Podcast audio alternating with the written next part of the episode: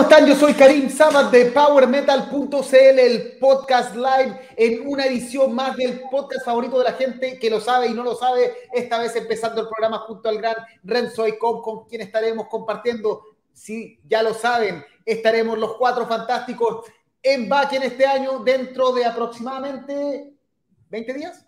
20 días más o menos.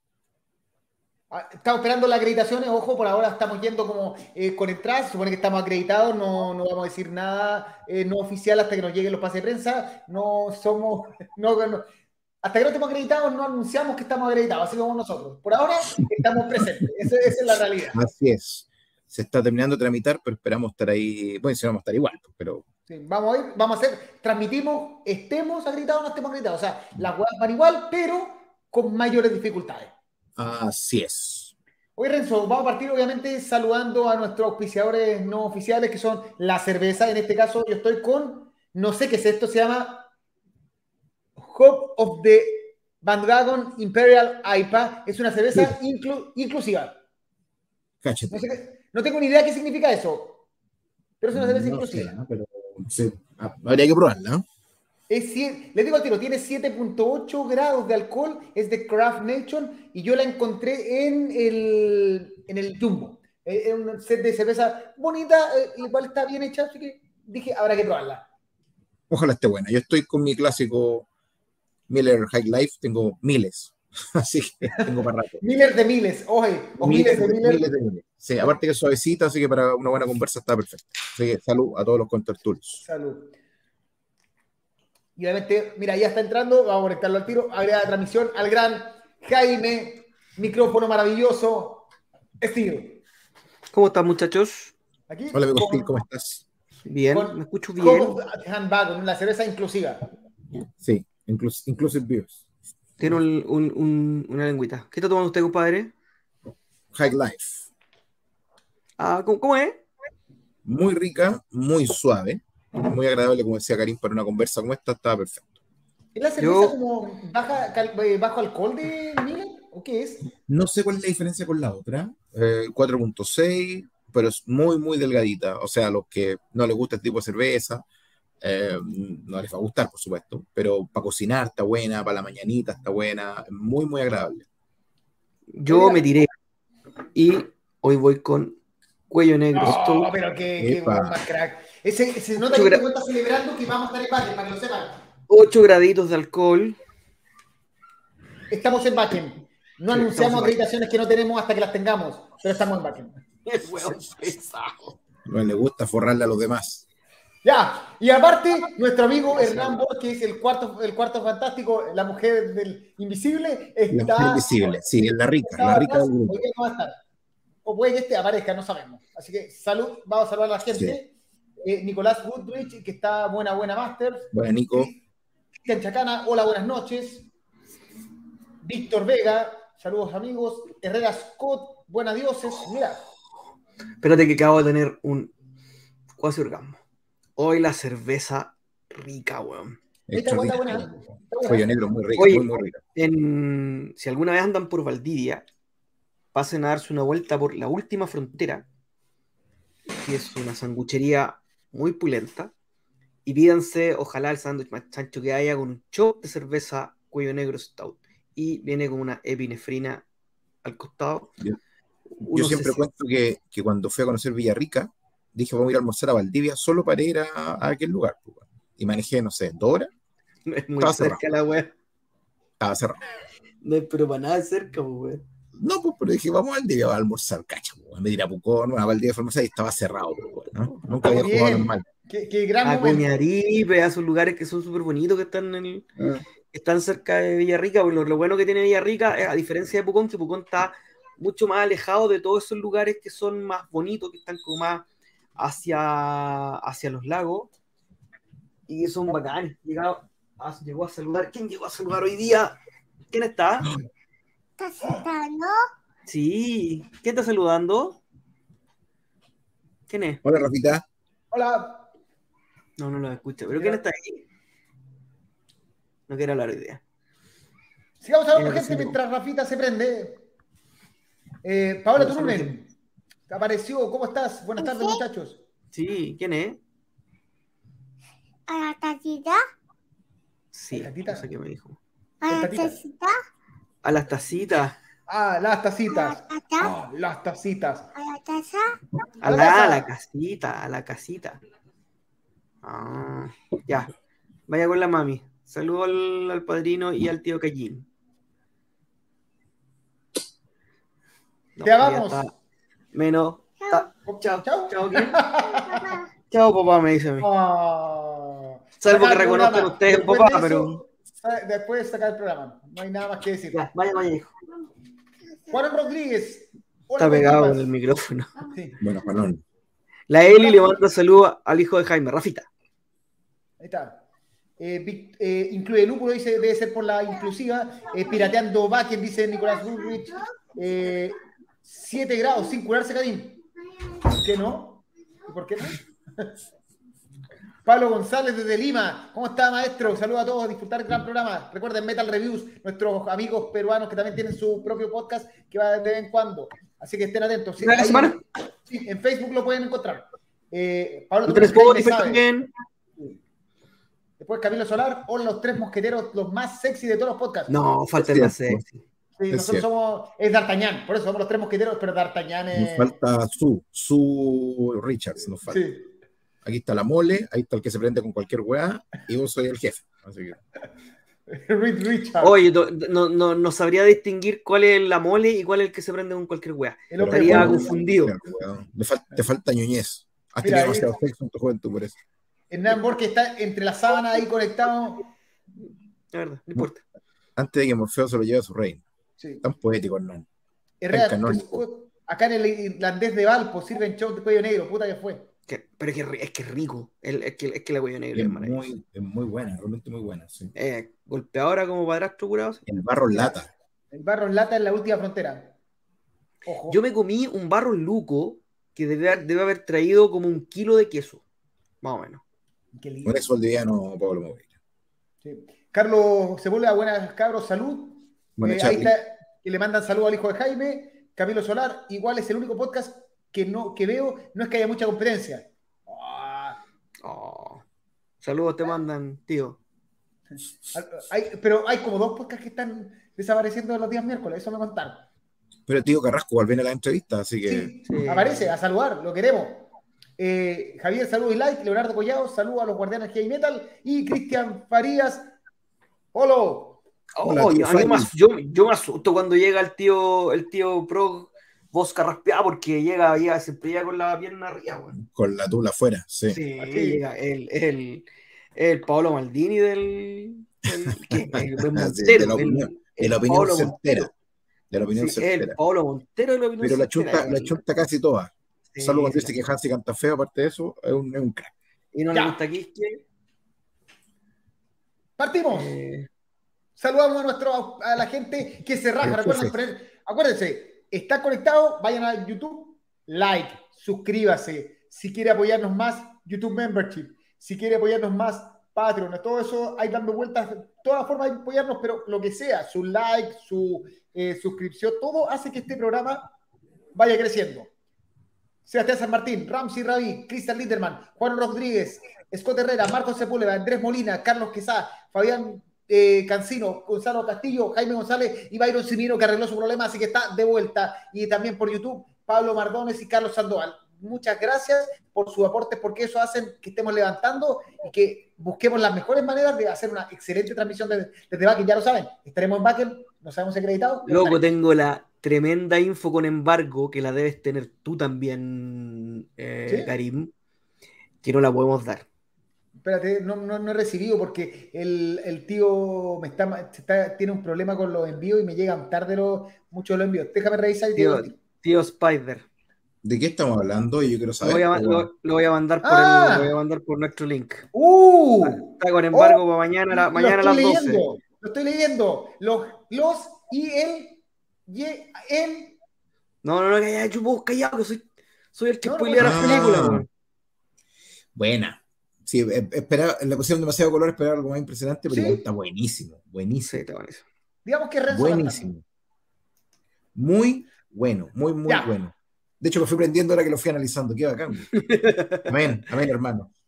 ¿Para qué sirve? Recuerden, la gente de Hyperion está pasándolo mal en este momento, están levantando su proyecto, así que le estamos devolviendo la mano. eh, Fuerza. Metal apoyando al tío Hyperion. Si ustedes pueden y tienen eh, reparaciones o quieren ir a un par de festivales que tengo que, tengo que anunciar, pero no, no han mandado directamente la información para subirla, eh, pasó el palo, eh, para subir, para promocionar los shows, que, para juntar plata para que el tío Hyperion vuelva en gloria y majestad.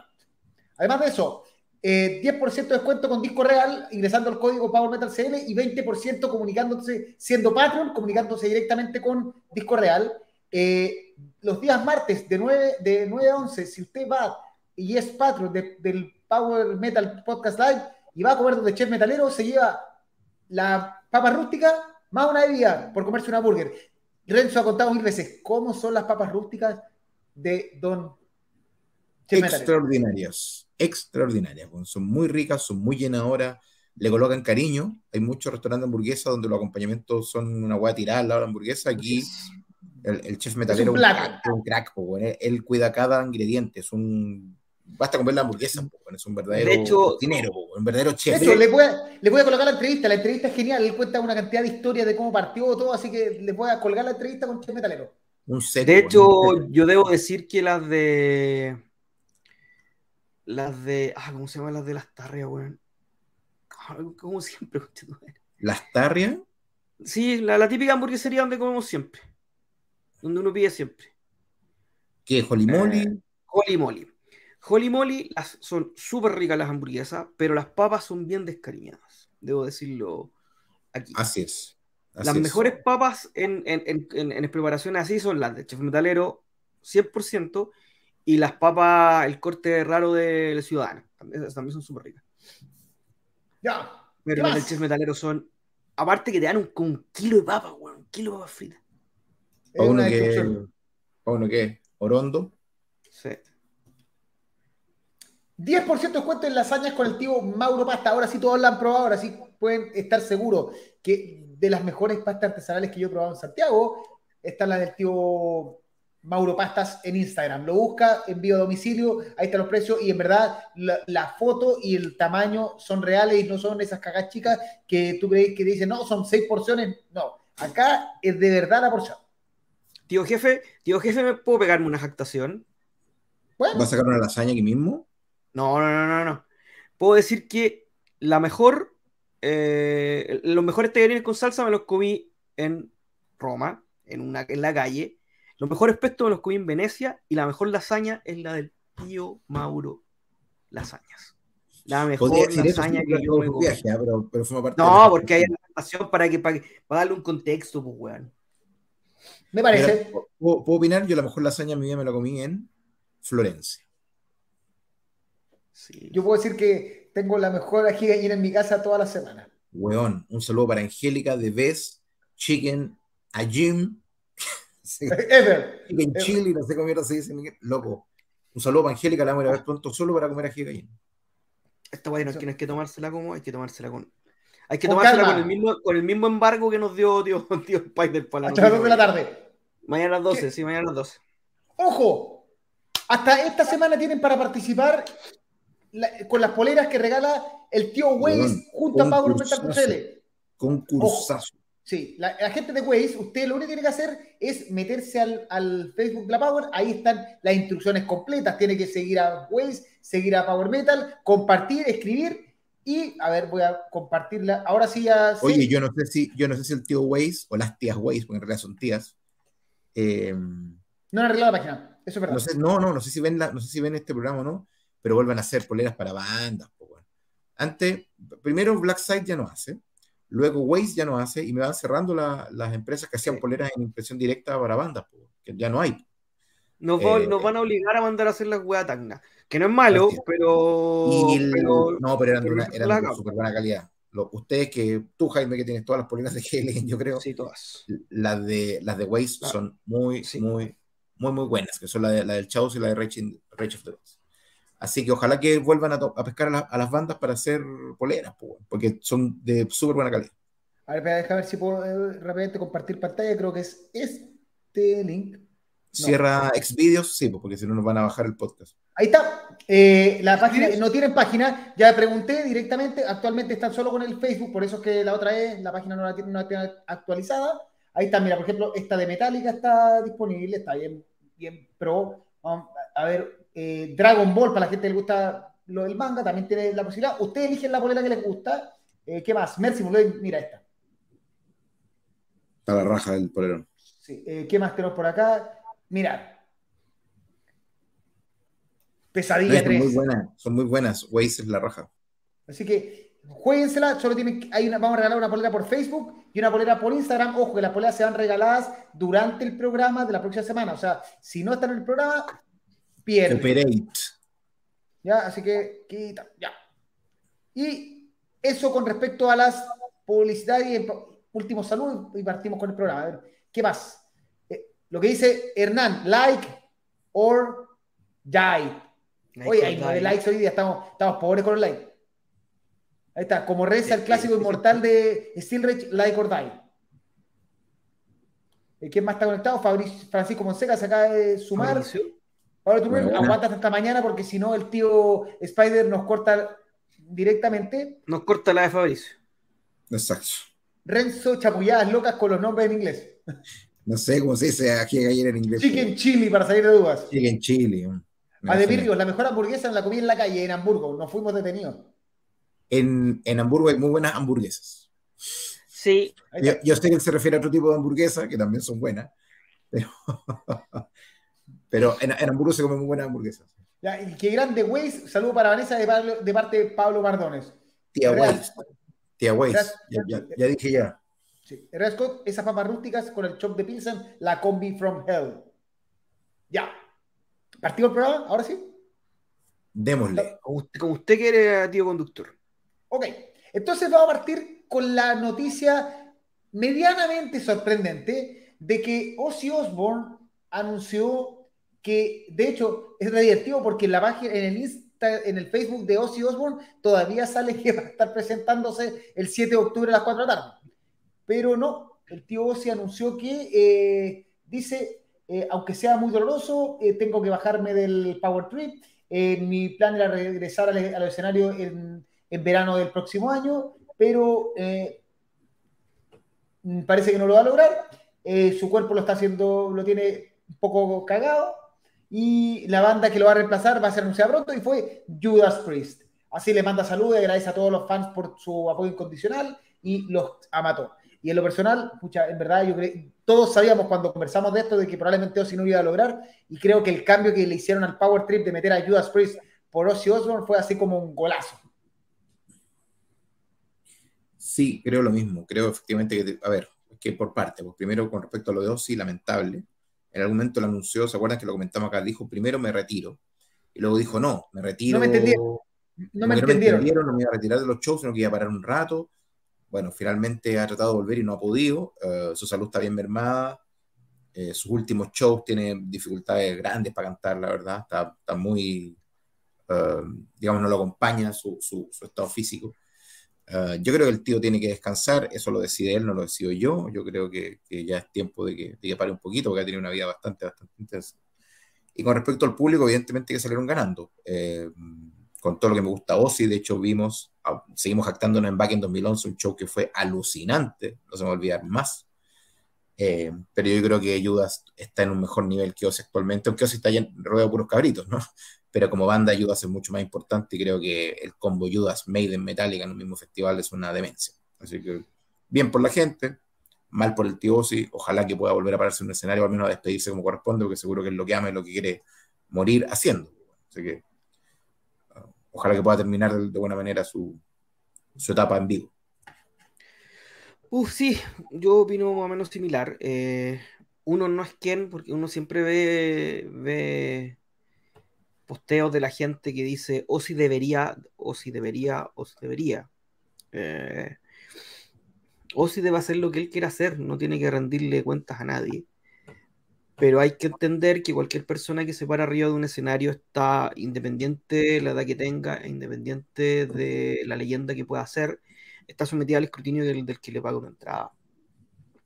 Entonces, lo que ojalá nunca pase, y lo que se pueda evitar mayormente es que el tío Ozzy se termine transformando en un títere arriba del escenario.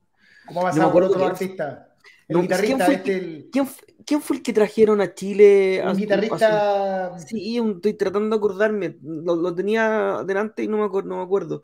Que lo trajeron, que lo subieron los hijos y que de verdad fue un espectáculo súper penoso en el Movistar Arena. Chuck Berry. Ah, eh, Chuck Chuck Berry. Berry. Chuck Chuck Berry, Berry. weón.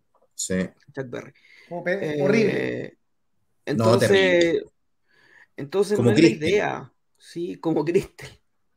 Entonces no es la idea. O sea, Ozzy tiene 74 años.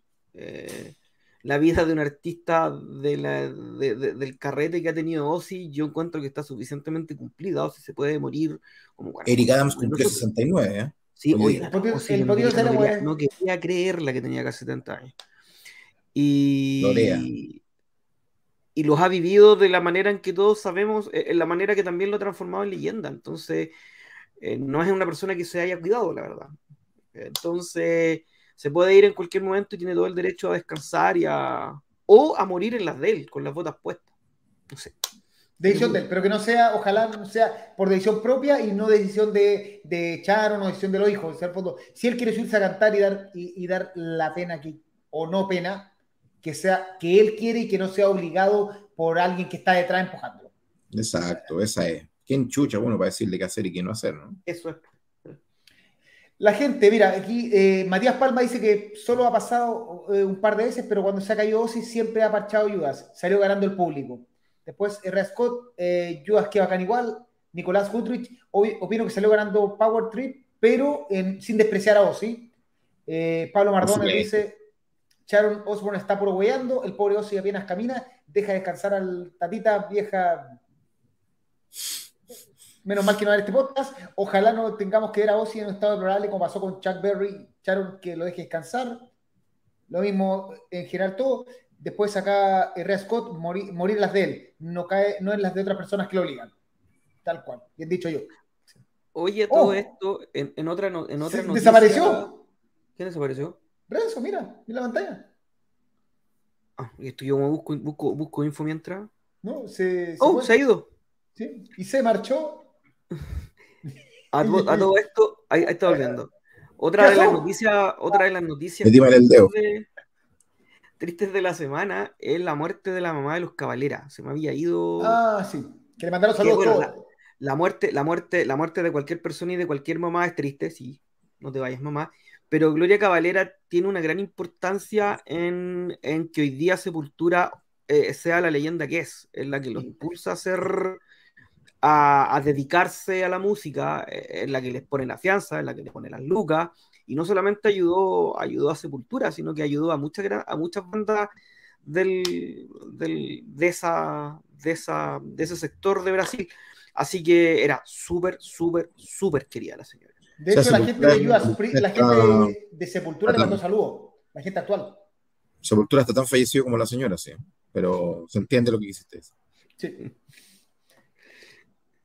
A ver, mira, ¿qué más? Jorge Cárcamo dice, quizás podría dar por un formato más piola, en One Plus conocí. Eh, Fabricio Fonse- eh, Francisco Fonseca, ahora que se confirma Judas en Power Trip, ojalá tengamos una gira Made in Judas y Metallica. Soñar no cuesta nada. Yo creo que Future. Past es lo último que vamos a ver en vivo de Maiden, ¿eh? Me atrevería a decirlo. Espero estar equivocado, pero yo creo que se, Y- se nota un desgaste en, en esa presentación en vivo. Un desgaste que yo no había visto antes en las giras de Maiden. Es una Sepultura. Yo, yo creo, yo Sepultura creo que después del gran accidente. Así es. Yo creo que, el- yo creo que lo que tiene que pasar con Maiden es eh, que van a tener que espaciar un poco sus shows, ¿no? Así como Metallica, que Quizá- toca una vez a la semana. Exacto. Quizás no tirarse cuatro shows al- a la semana, cuatro o cinco shows a la semana, sino que hacer dos, tres, porque, porque sí, se nota la capacidad física evidentemente mermada, sobre todo de Bruce Dickinson y de Nico Brain, que son los que físicamente más se exponen, porque lo- lo- las Así es. cuerdas pueden tocar paradas. Así Ellos hacen su show, pero las cuerdas pueden tocar paradas. Y yo, de hecho, hasta la gira, hasta la gira de Book of Souls no había visto esto. Eh, no, no había visto así el show que tuviste en Wagen, por ejemplo, me parece que es impecable, me parece que todavía es muy energético y todo. Por aquí ya comienzo a ver una velocidad distinta, Cansancio. comienzo a ver cansancio, lo, lo comienzo a ver aletargado, ¿cachai? Entonces, em, creo que podría ser la última. Sí, acá Camilo Solar dice vaticino lo mismo que Renzo Maiden, es imperdible, si bien porque es probable que sea el último concierto probable, algo así.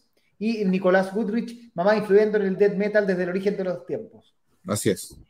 Ya, Yo creo, yo creo que, a propósito de Maiden, lo último, yo creo que Maiden va a hacer una, debiese hacer una gira de despedida. Cuando ya Harry diga esto no da más no creo que podría llegar a hacer una gira de despedida. No a los Scorpions, pero podría llegar a una gira. Un live after death, así. no. Claro. Porque a diferencia, y esto lo conversamos la otra vez respecto de los propios Metallica, a diferencia del resto de las grandes bandas, Maiden tiene la particularidad de que son ellos, ¿cachai? Megadeth es, eh, es el Colorado más una dosis de juventud. Colorado se inyectó años con, lo- con los músicos. Judas se inyectó años con los músicos, ¿cachai? Entonces, eh, Metallica como Maiden, todos los músicos están superando, sobre todo en Maiden, los 65, 67 años, ¿cachai? Incluso más de 70. De hecho, Metallica también, a, a Metallica también se le nota, weón. También se nota. Y aparte, Sí, Metallica pero- es más ambicioso porque tocan, no sé, Leper Messiah, tocan, no sé, Chapin the Rise.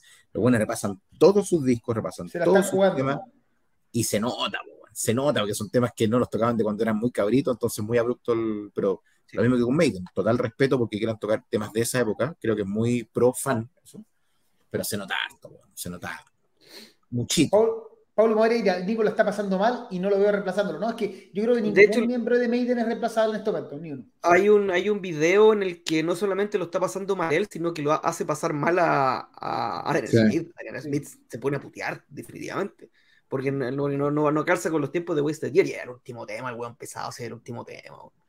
Maiden debería hacer una gira de despedida a los Kiss, como con mil conciertos. Así que, que no termina, no lo sé. Pero sí. Después, Jorge Cárcamo, hay que saber cuándo retirarse. Scorpion están que se caen del escenario. Sí, Pero increíblemente la energía de Scorpion arriba del escenario es infernal. Pero Scorpion también ganó, ganó juventud en la batería. Sí, pero mira acá. Klaus Maiden es una momia embalsamada en vivo. Sí.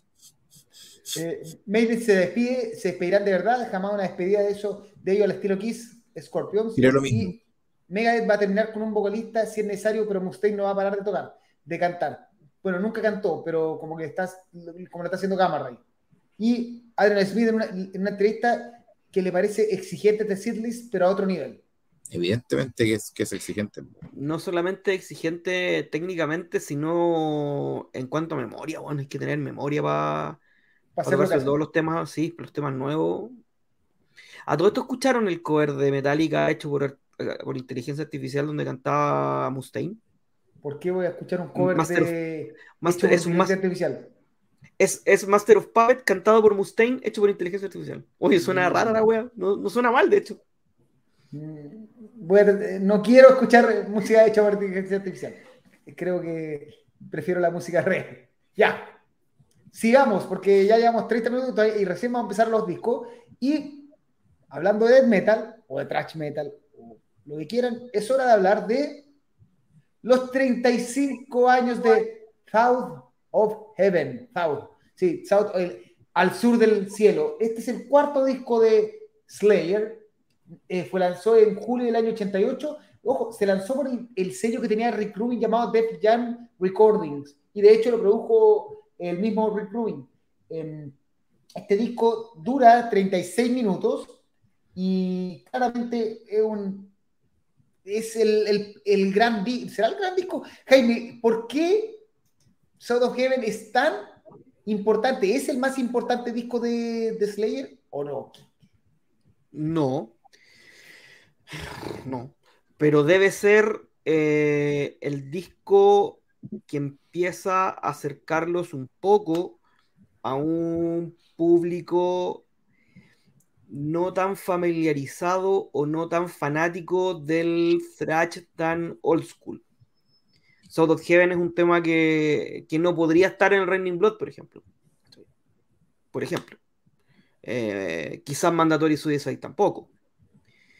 Eh, es un disco en que las guitarras están un po poquito más, un poquito con un poquito menos de ganancia, eh, suena un poquitito más liviano sin perder la agresividad nunca. De hecho, no la perdieron nunca ni cuando se pusieron hardcore. Eh, para público heavy metal tienen hasta un cover de Judas Priest. Eh, es de las triadas, no de la triada, de, de- los lanzamientos de, de Slayer que son 10 de 10. De, eso- de, esos, de esos lanzamientos de, esa época de Slayer iluminada, y yo diría que terminó de iluminarse en el Seasons in the Abyss después, eh, y que empieza su periodo de transición con el que para mí es pulentísimo Divine Intervention, pero de ahí, ahí como que cambia un poquito la banda, como que, como que toda la ola hardcore punk que tanto les gusta, eh, se empezó a notar un poco más, aquí se notaba bastante menos, y aquí todavía seguían siendo bastante oscuros. Eh, la, la portada es espectacular, está llena de detalles. A mí es un disco que me, me mata, es un, dis- es un discazo, uno de los discos que más disfruto de Slayer, uno de los tres discos que más disfruto de Slayer. Renzo, eh, Sí, súper de acuerdo con Jaime en todo, no en casi todo, en todo. Este cuarto disco de Slayer definitivamente está en el Olimpo de los discos de Slayer y los discos de Trash. Mm. Eh, no tiene ningún relleno. Tiene un, un estilo muy Slayer que efectivamente después se materializaría tal vez como fuerza en Season Sin de Abyss. Eh, pero definitivamente es un cambio más lento que Running Blood, evidentemente. De hecho, la mayoría de los temas son un poco más marchantes. Más. Silent Scream, Silent Scream será el más rápido. Y Eh, Ghost of War, quizás. Creo que esos dos son los más rápidos. Así que es un, es un, es un disco particular, pero que todo fanático de Slayer de seguro le gusta y lo recuerda y lo debe tener, porque efectivamente, aunque es un poco más lento, igual tiene temas tras temas, solo que era un desafío importante. Hay que recordar que este disco es el año 88 y el disco y el año 88 es el año de Seven Son of Seven Son, And Justice for All, El Keeper 2, Operation Minecraft, So Far So Good So What, New Order, Kings of Metal de Manowar, el Tem de King Diamond, o sea, era muy buen año para estar vivo. Eh, yo tenía nueve, nueve, nueve.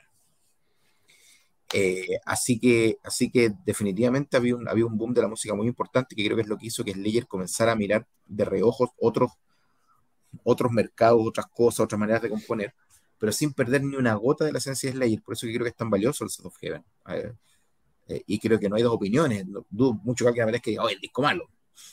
Siendo que es un disco muy distinto a Raining Blood, curiosamente. Entonces, habla del, habla del, del talento enorme que tiene Slayer, que es una banda que no puedes odiar. Pues ni, ni Repentless lo puedes odiar, ni World Painted Blood, ni nada, ni God Hate the Soul, ni esa wea como de Diabolus in Moon, nada. No puedes odiar Slayer, definitivamente. You must love Slayer.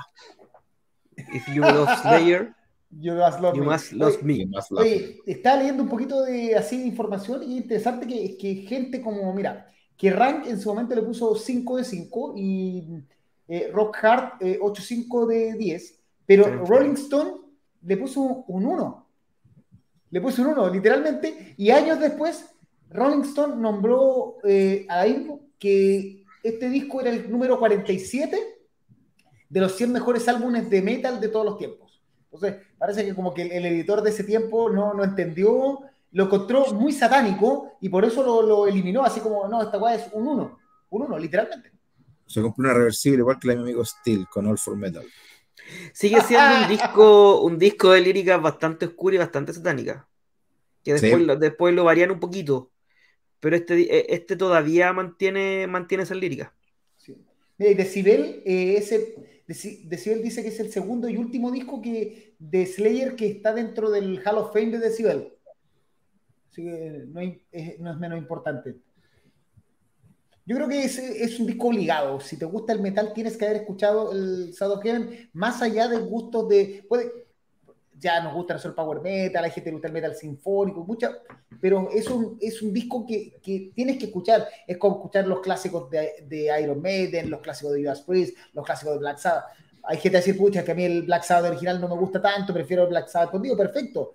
Pero tienes que haberlo escuchado para, para entender de dónde viene todo. O sea, este es un disco que es parte de la historia del metal y que si tú agarras el libro de. Por eso, eh, al final, los mismos de Rolling Stone, cuando agarraron los mejores 100 discos de la historia del metal hace unos cuantos años, tuvieron que meterlo porque probablemente. No, ese, ese editor se debe haber ido para la raja. el que le puso un 1. Probablemente, eh, si hay 100 discos, o sea, si tienes que entender el metal y cómo evolucionó y cómo llegó a, a la agresividad y todo, y cómo se entiende ahora, en algún momento pasa por el of Heaven. Sí, o sea, si yo tuviera que pasar un disco, si me dijera que toca Slayer, no le pasaría a este, definitivamente. ¿eh? No, pero, para nada. Pero, pero sí se la. Y además, De hecho, tam- de hecho, portada- si me pidiera otro, tampoco le pasaría a este. Claro. Mira, y la portada es maravillosa. Es una portada que puede estar en una bolera eternamente. Está muerto el, ese ilustrador.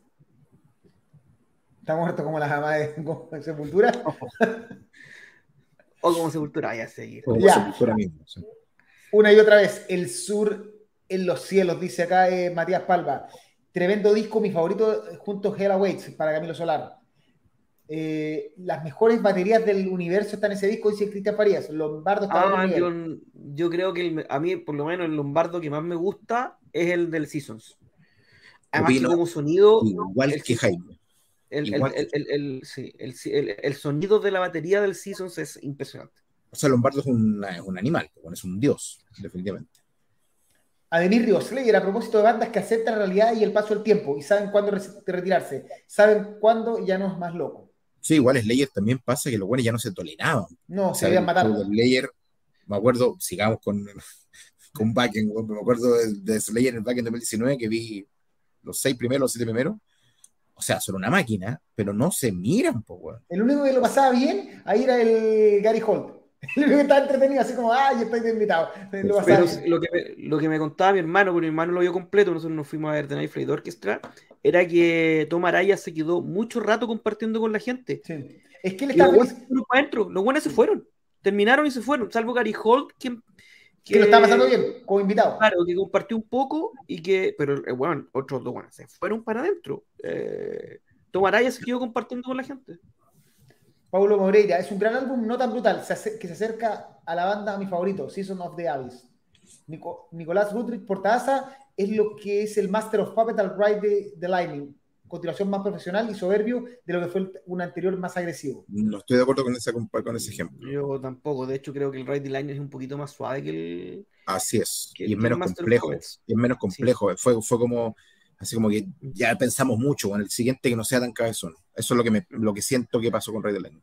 Pablo Mardones, el Sword of Heaven es la primera pisada de freno de Slayer. Los fanáticos más tracheros de Slayer lo hicieron pico al, al principio.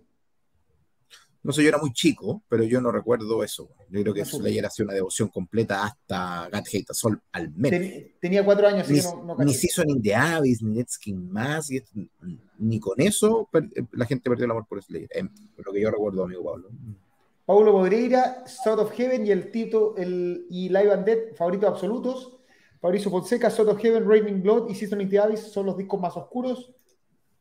R. Scott, Slayer hizo ese cambio porque sabían que jamás iban a hacer al- otro Raining Blood. Razón por la que Es que fue odiado por Es los trachos en ese un tiempo. poco absurdo hacer otro Raining Blood. Sí, Al hilo.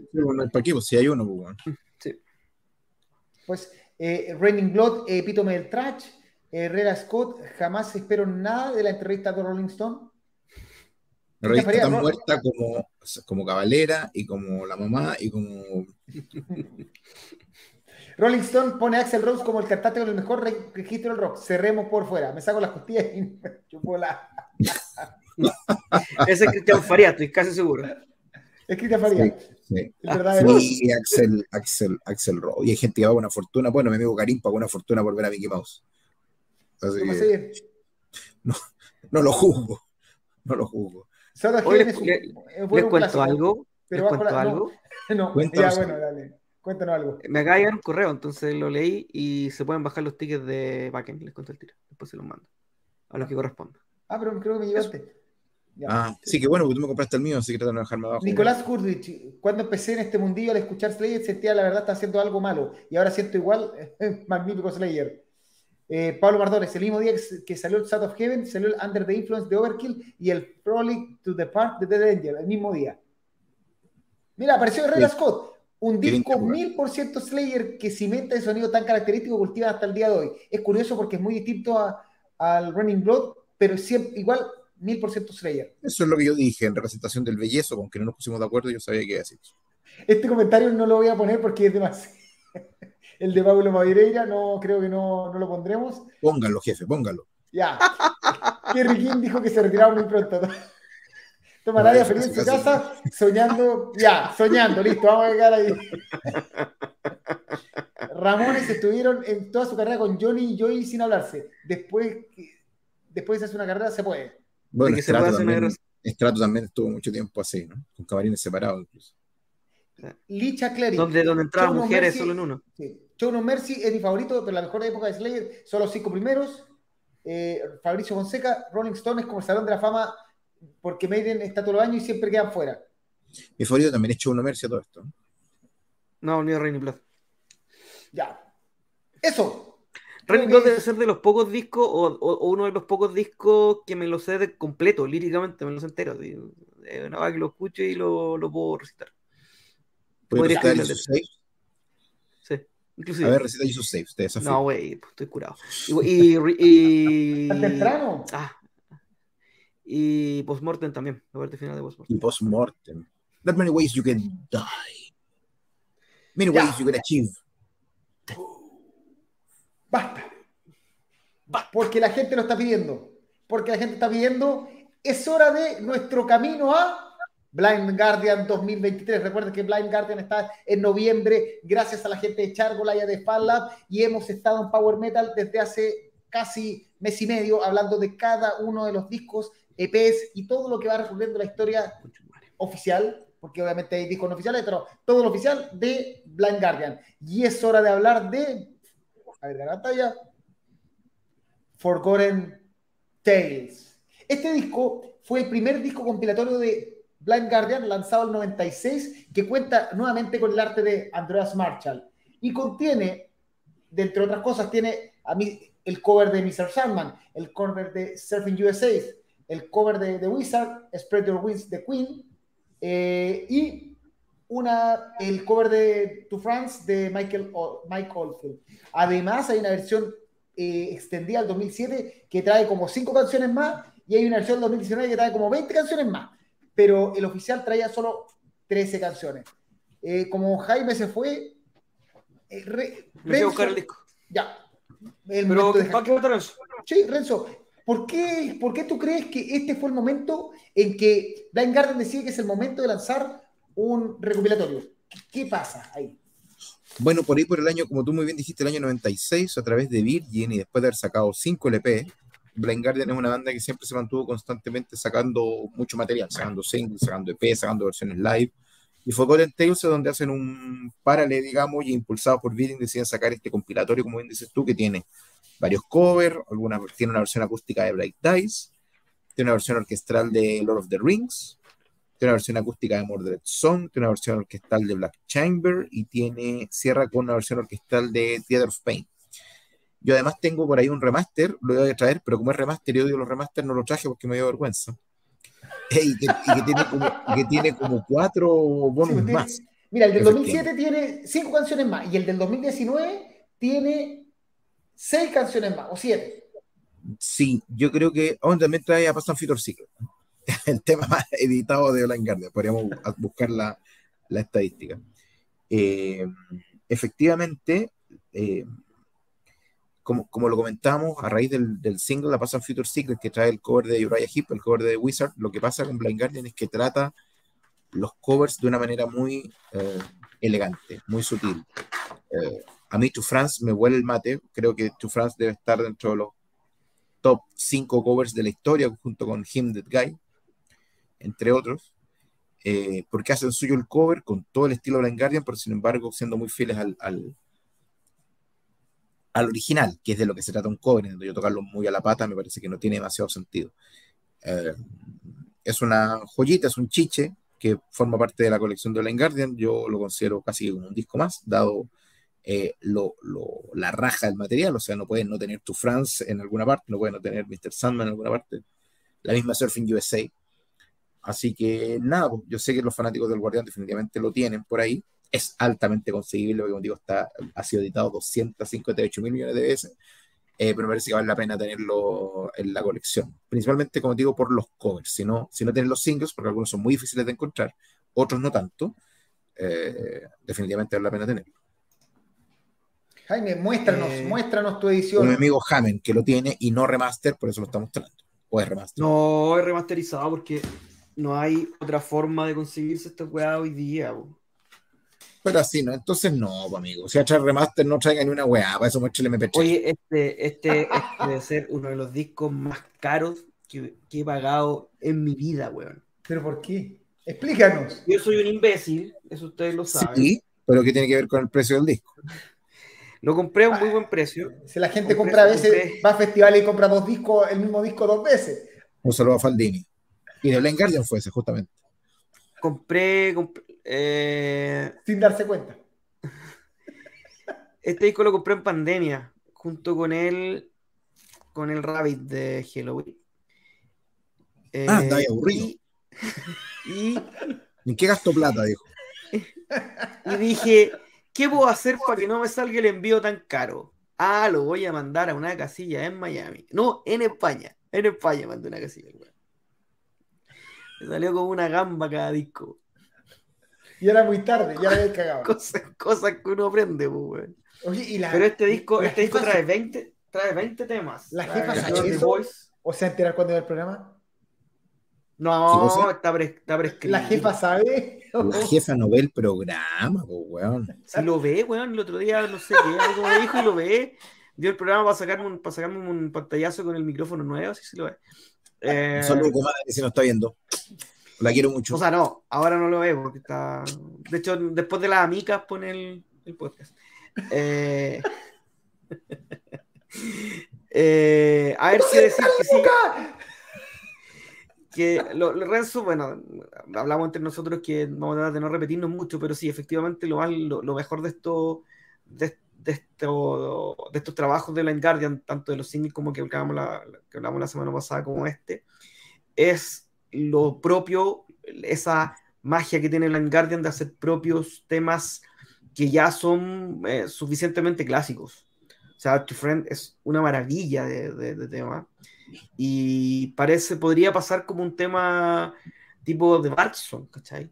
Eh, ni hablar de la, de- inclusive la- el, el tema de Queen. eh, eh, bueno, hablamos de The Wizard la semana pasada. Eh, acá trae, trae otros, trae otros temas, trae, bueno, trae Aleluya, que The Purple, sí. de Deep Purple que aparece en un single del Imaginations, no me acuerdo de cuál. Que ahí también donde aparece la versión distinta de, de Los in the Trailer Hall. Y nada, pues, lo hemos dicho todo. Blind Guardian lo que toca lo hace bien, lo que toca lo hace mágico, eh, desde hacer temas de speed hasta hacer temas orquestales, hasta hacer temas desde la guata hasta hacer eh, temas con instrumentos medievales hasta tocar los covers y hacer los propios. eh, son dotados. En la versión que tengo yo trae Aleluya, Beyond the Realms of Death y Don't Talk to Strangers. En la mía, en la que tengo yo, trae All the King's Horse, Dream a Little Dream, 2019. sí, Don't Talk to Stranger, Beyond the Realms of Death, Aleluya, Inagada da Vida y You're the Voice. Ojo. Mira, ojo que este estaba mirando los, los datos y este Piet Cielto ya trabajaba, estaba con Blind Guardian. De hecho, eh, canta en, en Surfing USA, hace los coros. Sí.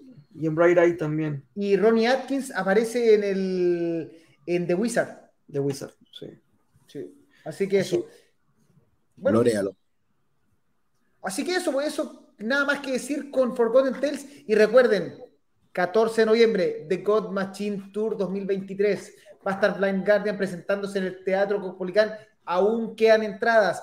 No se quede fuera de uno de los conciertos más imperdibles de este año. O sea, siempre decimos que imperdible, pero probablemente todas las bandas que vamos a hablar al final, esta es la única que realmente es difícil que vuelva en poco tiempo, a menos que cambie su Mm. estructura de cómo hacer eh, giras internacionales.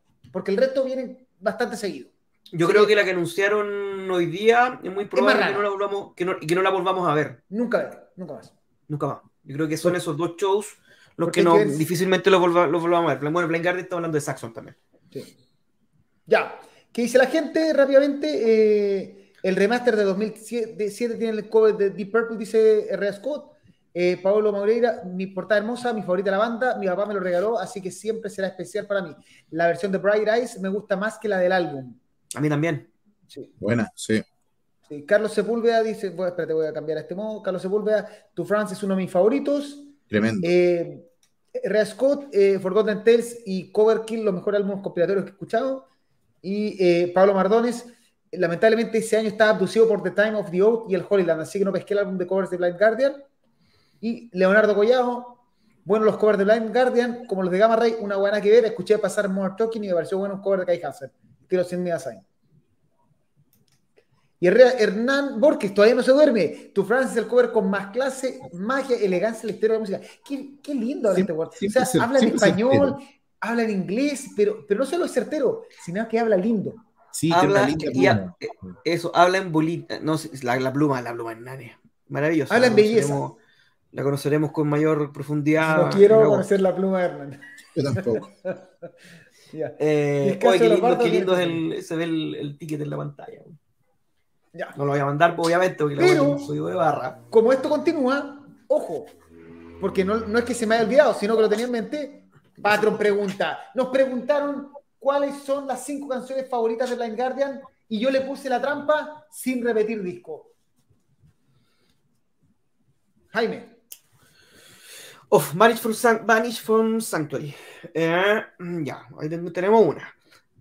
Eh, time What is Time, ahí tenemos dos. Mirror Mirror, ahí tenemos tres. Lost in the Twilight Hall, ahí tenemos cuatro.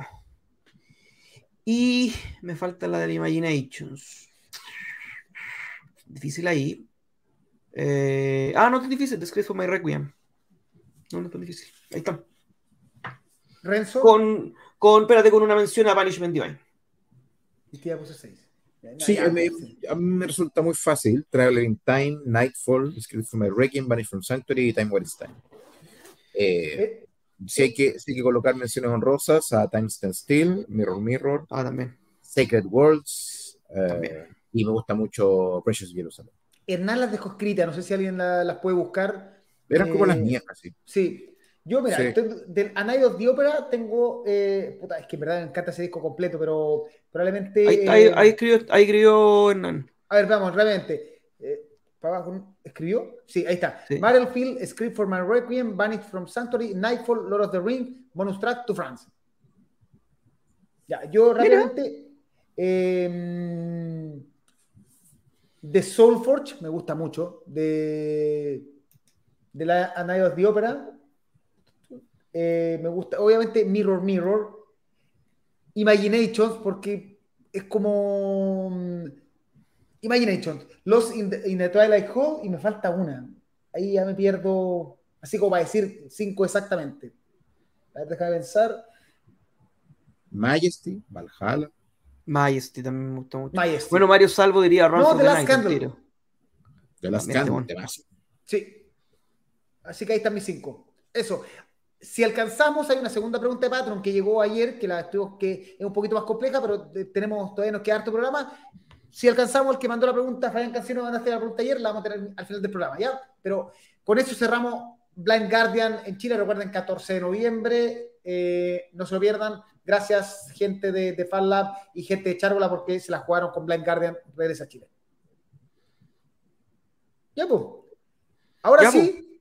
¿No quiero con Llega pata? un momento. Ahora es cuando tiene que partir esto que estoy planificando, que yo diga top 5 lavo los discos y salga un- una, una música producida por el gran Pancho el Cortina Pérez, así una, una animación. Cortinas. Y partamos con los discos de la semana. Y vamos a partir hablando con, no Jaime, no es el que pensabas, con Bloodbound, Tales from the North. Así que, Jaime, ¿por qué, qué, qué pasa con las cuentos del norte de los de Unidos por Sangre, de Bloodbound?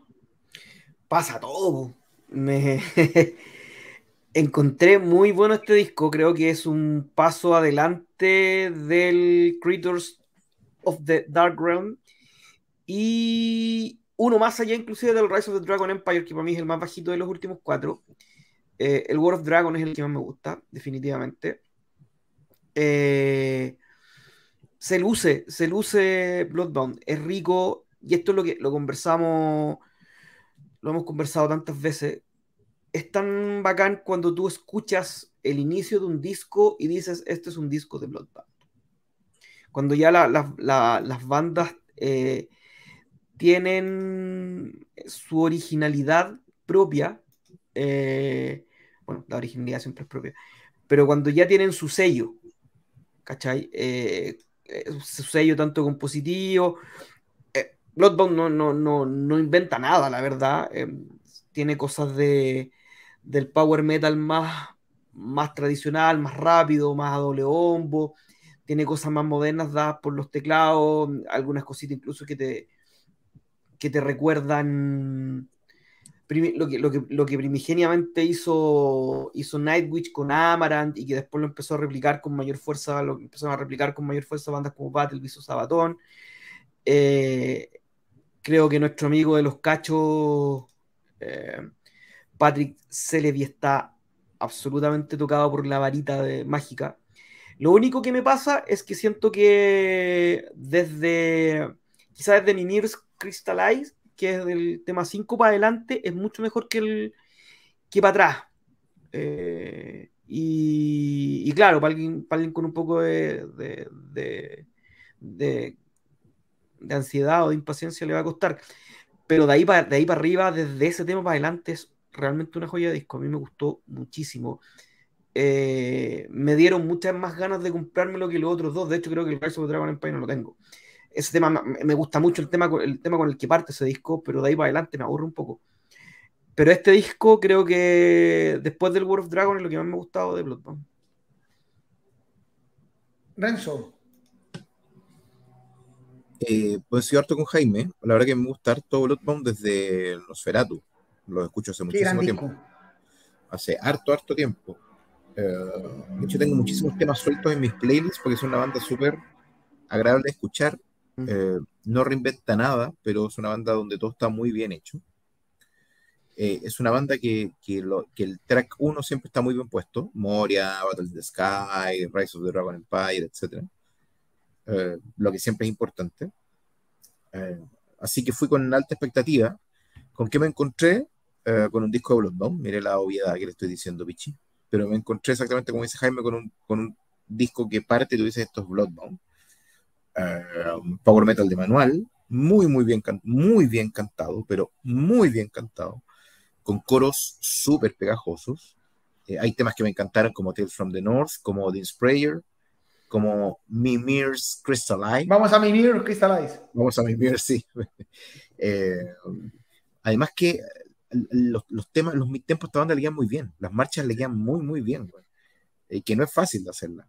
Eh, eh, le quedan muy bien como a Rhapsody o como a Majesty. De hecho, me, me recuerdan más a las de Majesty que a las de Rhapsody. Eh, me cuesta encontrar discos de power metal que me llenen hoy por hoy, fíjate, ¿eh? y te hablo de power metal puro y duro, eh, de manual, como dije, no zumba metal, digamos, porque creo que Powerwolf es un estilo en sí mismo, Sabaton es un estilo en sí mismo, eh, está muy de moda el, power metal ultra mega con 200 ingredientes arriba, tipo Love Bites o Dragon Force, creo que esto es power metal como el de toda Light Force. Power metal, power metal, y me encantó. Este es uno de los discos que más me ha gustado power metal del año no es, no es Secret Outcry, pero es un disco muy, muy bueno. Y de hecho, de los cuatro discos que revisaremos hoy, es el que más me gustó. Es el que tiene la nota más alta. Yo lo único que, que pega que le tengo al disco es la lírica. Creo que juegan fácil y juegan a apostar seguro cuando Bloodbound generalmente hacía historias, hacía cosas más originales. Escribir eh, lírica sobre vikingos es una cuestión re ultra, ultra, ultra hecha y que en esta banda personalmente me parece como que no entiendo la razón para, o sea, más, porque tampoco es que los temas sean realmente vikingos, son temas de, de Bloodbound de los últimos discos, mejor hecho, peor hecho, eso cada uno lo tiene. Pero sí creo que Bloodbound eh, me interesaba la lírica, siempre me aportaba algo más que historias mil veces contadas de, de vikingos, que de hecho vamos a escuchar un disco de otra banda que también habla algunas cosas también de vikingo y, es como de moda. O sea, si Amon Amart me habla de vikingos, la raja. Pero a Bloodbound no me lo esperaba y no entiendo mucho la decisión, a menos que sea puramente, o puede ser creativa, que le gustó el tema y está bien, está en su derecho, o que fue ya por cosas de, de, de estilo, perdón, comerciales. Saber que, por ejemplo, que Bakken, este Bakken es como inspiración vikinga, aunque no van a tocar ahí, o sea, que en el mundo del vikingo está como de moda, de hecho, tú vas a los conciertos, la gente está, ahora en los conciertos de Vigimot, parece que ahora están con la cuestión de, de remar como, como vikingo, se está poniendo de moda. Entonces, eso es lo- la única pega que le encuentro al disco en lo, en lo entretenido, o sea, es un disco muy entretenido, power metal, corre rápido, pasa bien, hay hartos temas ca- cantables, y, y no, no mete 5 o 6 ingredientes extra para tratar de, de ser más pomposo, sonar más espectacular. Está bien hecho, es entretenido, cumple, cumple con creces. Salvo por el tema de las críticas, para mí cumple con creces. Sí, el In the Name of Metal tiene unas letras espantosas. De hecho, tiene una carátula espantosa. Este como Pancho Sí, es escuchando muy música fea. como- Sí, ese es malo, ese, ese ahí hubo Di- mal- mala idea. Dijo que compré en, en Contreras Store, de hecho. Una vez que me mal. traje, una- me, me traje un cerro disco de, de la casa de Jaime. Pero a mí me encanta, pero efectivamente nunca, nunca he sentido de que las letras de Bloodborne sean muy inspiradas, siempre son muy cliché.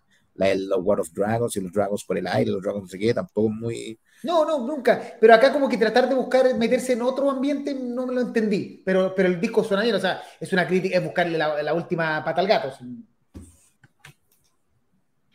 ¿Notas?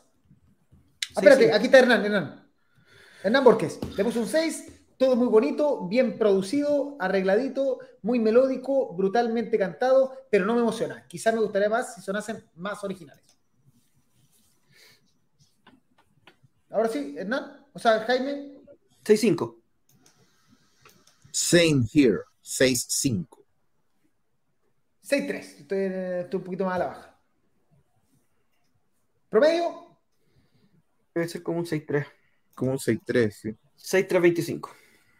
perfecto. Comentario rápidamente. R.A. Scott, ese power metal con matices folk para su concepto vikingo son bien agradables. Sí, se puso, se puso un poquito folk también en la melodía, no, no solo en las Sí. líricas. Poquito, sí, ¿no? Como el- El, eh, la sal. sí. Ya, Cristian Chacana, este disco Bloodbound es el primero que me gusta completo, gran disco. Nicolás Goodrich, Bloodbound es de esas bandas que siempre están en la radio más alejado de mi radar, pero que canción que me llega es un temón 100%, pero siempre se me olvida ponerles más oreja. Guate a mí. Eh, y eh, la carátula repetitiva, mira, de hecho, acá, ¿qué onda la portada del disco tipo Tolkien? Bueno, es que las portadas, mira, ahí yo voy a defender las bandas. Lamentablemente, eh, ya todas las portadas se han hecho y ya es muy difícil en un estilo que es directo, como el power metal, donde tú quieres ver un disco, abrir la portada y ver algo power metalero. Esto no es progresivo, donde podéis ponerte a dibujar cosas extrañas. Acá hay alguna, salvo Halloween que decidió hacer un cuadro con el último de Halloween, en general las portadas del power metal son más o menos estándar. Yo encuentro rica la tabla, pero- O sea, no, Pero- pero, no, no digo que sea mala, sino que en el fondo tampoco es que tengas que en el power metal vas a encontrar eh, portadas que experimenten mucho. Yo creo que, eh, no sé si están todas hechas, creo que, creo que en- en- hay, hay tantas posibilidades en las carátulas, Sí. tantas. Pero, los sellos te piden algo. Los sellos también te influyen. Necesito vender esto, necesito hacer una polera. También es que Sí, estoy seguro, estoy seguro que va por ahí, que una banda como Bloodbound no tiene la libertad de, de decir qué poner la portada. Que sea el. ¿cachai? Ya. Seguimos. Hora de hablar de Withering Scorn. Para que no saben, Withering Scorn es la banda que tiene los hermanos ex Megadeth, los hermanos Drover. Y tiene de cantante al gran Henning Base, que lo conocemos porque Metallium, dentro de muchas bandas, también fue parte de Firewind y mucho más. Y esta es la banda, se juntaron y formaron este, pro- este proyecto nuevo llamado Withering Scorn, con un disco llamado Prophet of Demise. Jaime, voy a buscar una ¿De chela. nuevo yo? Ya. Oye, no, no he partido en todo el programa, no por No, sí, hablar en vivo, pero dale nomás a Jaime, si el jefe manda. No, no, no quiero. Ahí aparte No, Renzo. Renzo, parte. No, dale Jaime. A ver, a ver, es un buen disco, es un disco de heavy metal, eh, con al- al- algunas cositas medias power, pero es heavy metal. Eh, heavy metal de Frontiers, digámoslo.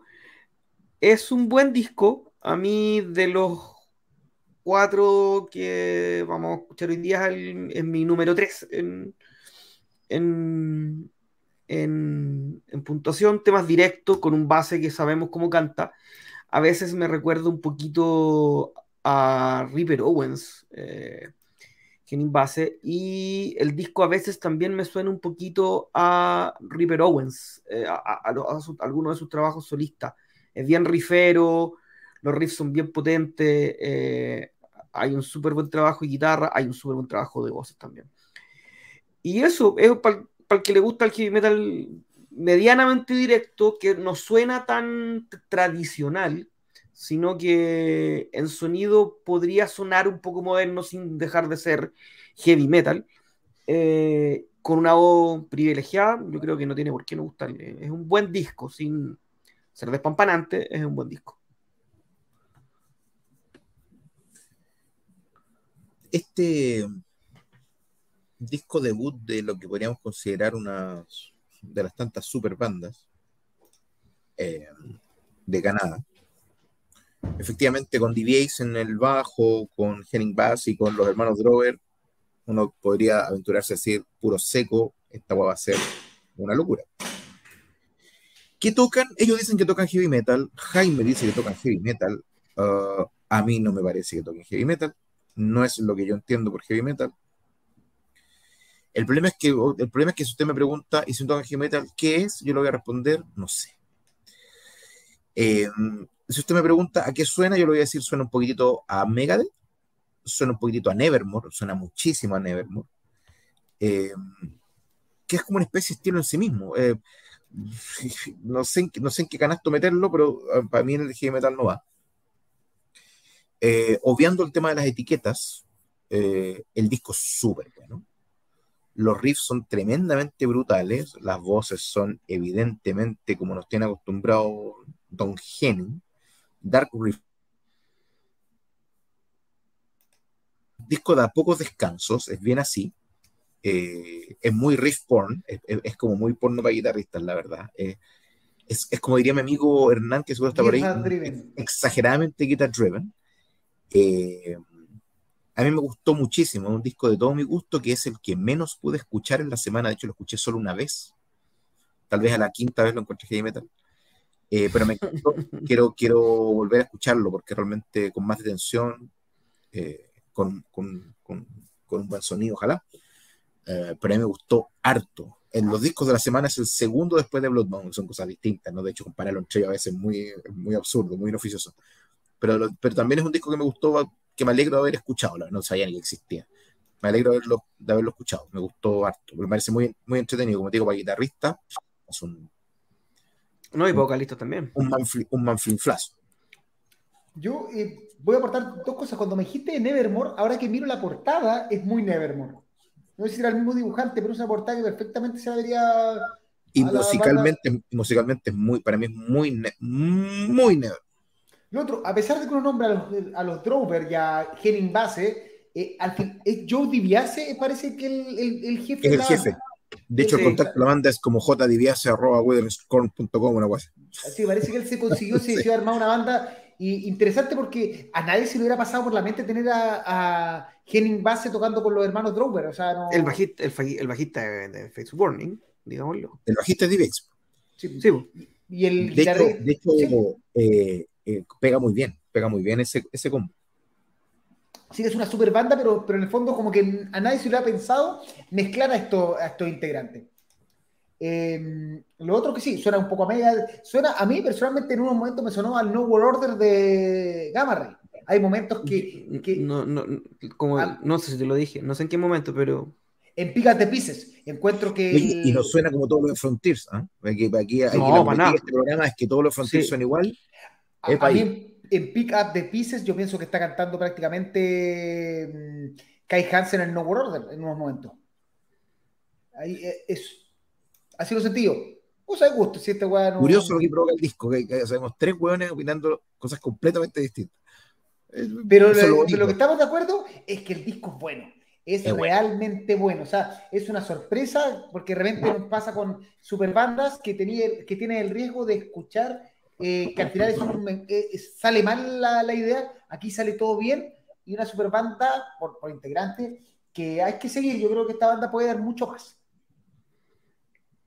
Eh, Hernán Borges, que aparece, me gustó mucho, es como US Heavy Metal, ¿viste? Ya estamos, si fuera más ganchero y tuviera coros más memorables, sería el top del año. Me gusta la más la propuesta que el resultado. Pero aún así... Sí, le, le, gusta la cuña al profesor Borges, ¿eh? Muy bien, un 6. Le gusta la cuña al profesor Borges. Es la metal.cl. Notas, En la, en la misma nota que le puse yo, igual que Hernán, un 6. Un, un 6 yo también. un 6. Oye, eh, pregunta, Bayrot Burgos, ¿el disco a qué suena? A Nevermore. Karim, Heavy Metal. a Gamma Ray. En el No Order, que es Gamma reaccionando a los Judas Priest. Yo, yo- yo me recuerdo los, me- yo me recuerdo los discos solistas de Ripper Owens. Entonces no andamos tan lejos. El River Owens quiere sonar a Judas Priest, más o menos. Esto podría ser US Heavy Metal, podría ser como Power Metal en, su acepción americana, como Sí. Hidden, por ejemplo. Hidden, no sé cómo, cómo se dice, como, como ese tipo de banda. Cristian Chacana, para mí suena, como dice Renzo, a un disco más de Nevermore en lo musical. Muy buenos riffs y muy buena voz. Chacano, un sabedor. R. Scott, un disco heavy metal para pasar el rato, pero me hubiese gustado escuchar más un tema más pegadizo y más dinámico. Para mí, un carotazo. El carotazo es de Enio Carota, ¿no? ¿Es bueno o no? ¿Es malo o no? ¿A eso se un carotazo? Sí, Ah, El año pasado teníamos muy instaurado ese. sí. ese... ¿Es bueno? No. ¿Es malo? Tampoco. No. No, yo lo encuentro bueno. Sí. No encuentro bueno. Yo creo que sí es bueno. Eh, ¿Sonará como Ice Earth con Owens? Podría ser. Yo creo que también tiene, tiene pintitas de Ice Earth. Y mañana lo va a escuchar mientras trabajo. Sí, escúchelo, en verdad es Ice bueno. Earth. ¿Usted Es- trabaja, Nicho? No mienta. Va a escucharlo. Va a escucharlo mientras le cambia los colores al Excel.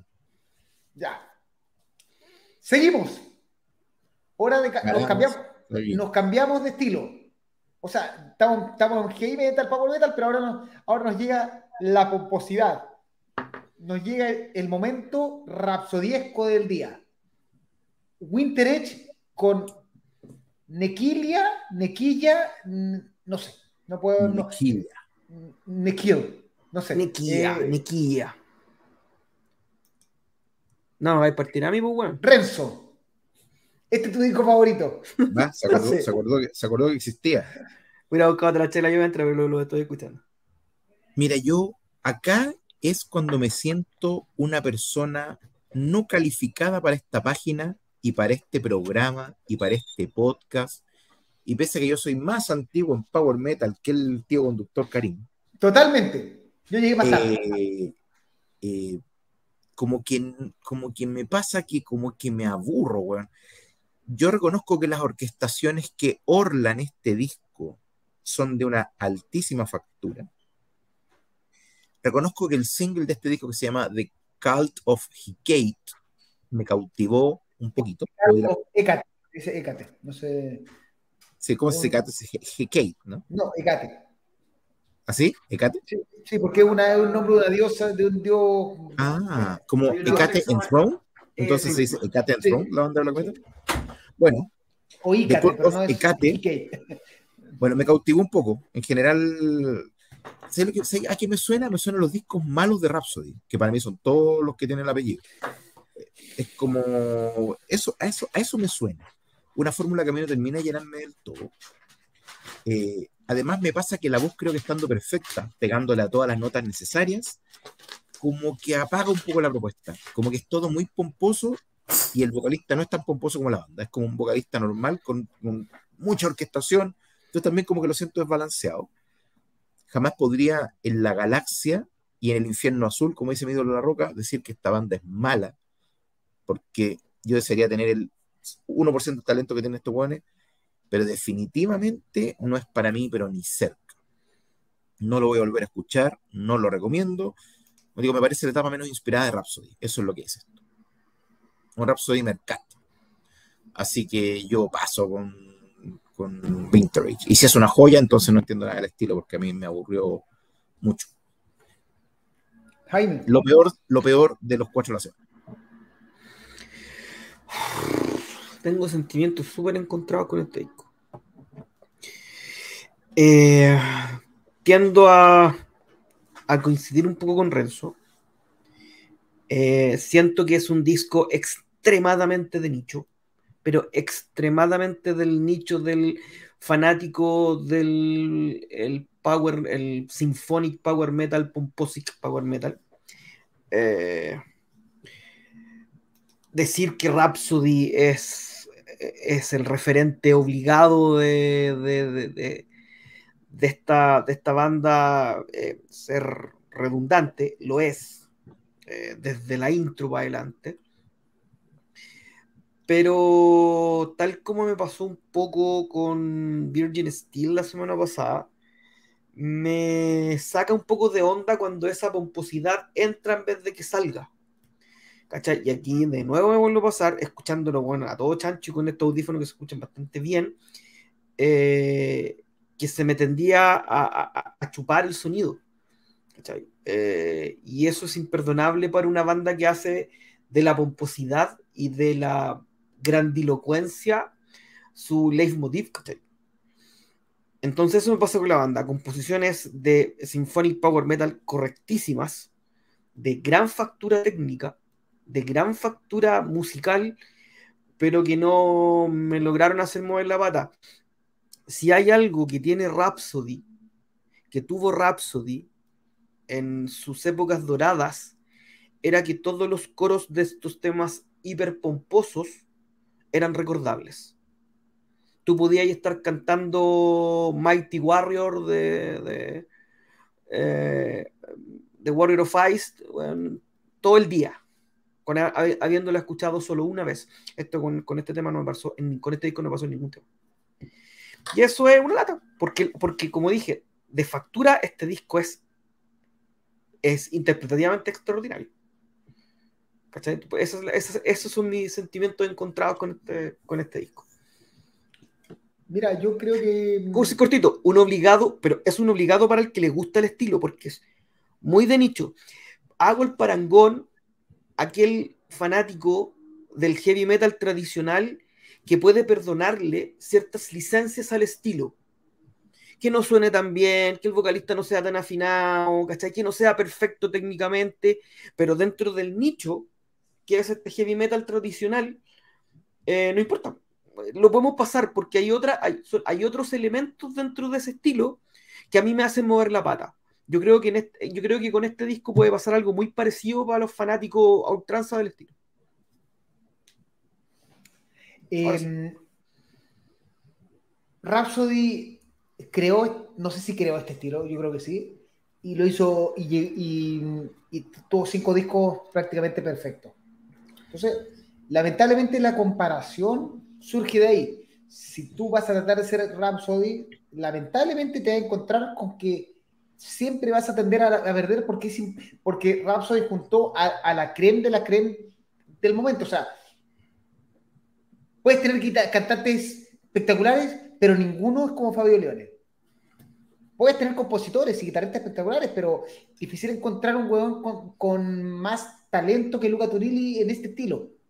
Y así pasáis por cada uno integrante. Entonces, en ese sentido, cuando tú escuchas cualquiera de estas bandas, corres el riesgo de encontrarte con que te suena a Rhapsody, pero dices, pucha, pero esta canción me recuerda a tal canción de Rhapsody, pero que la canción de Rhapsody tiene un mejor coro, está mejor producida. quizás en ese tiempo no tenían mejores producciones, no tenían la, la disponibilidad, pero aún así son discos mucho, mucho más power metalero. Este es un disco que, que, trata de acercarse y lo hace bastante bien, pero lamentablemente en un, estilo que es tan perfeccionista como el power metal sinfónico tipo Rhapsody, es difícil eh,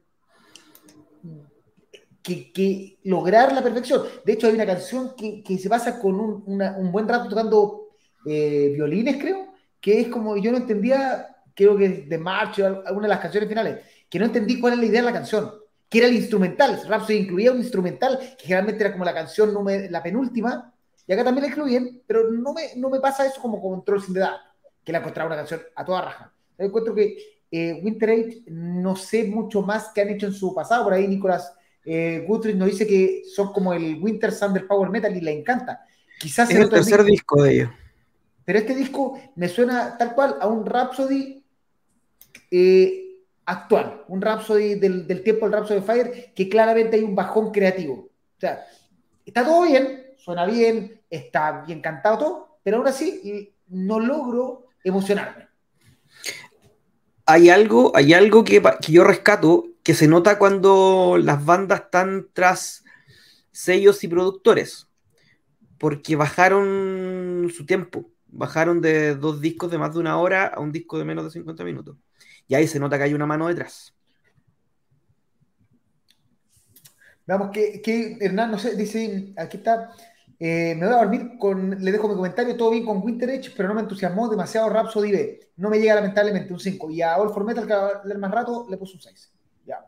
Eh, después, eh, Chacana dijo con muy, muy buen sonido, pero que me dio sueño. La verdad, nunca me ha gustado esta banda. Sorry.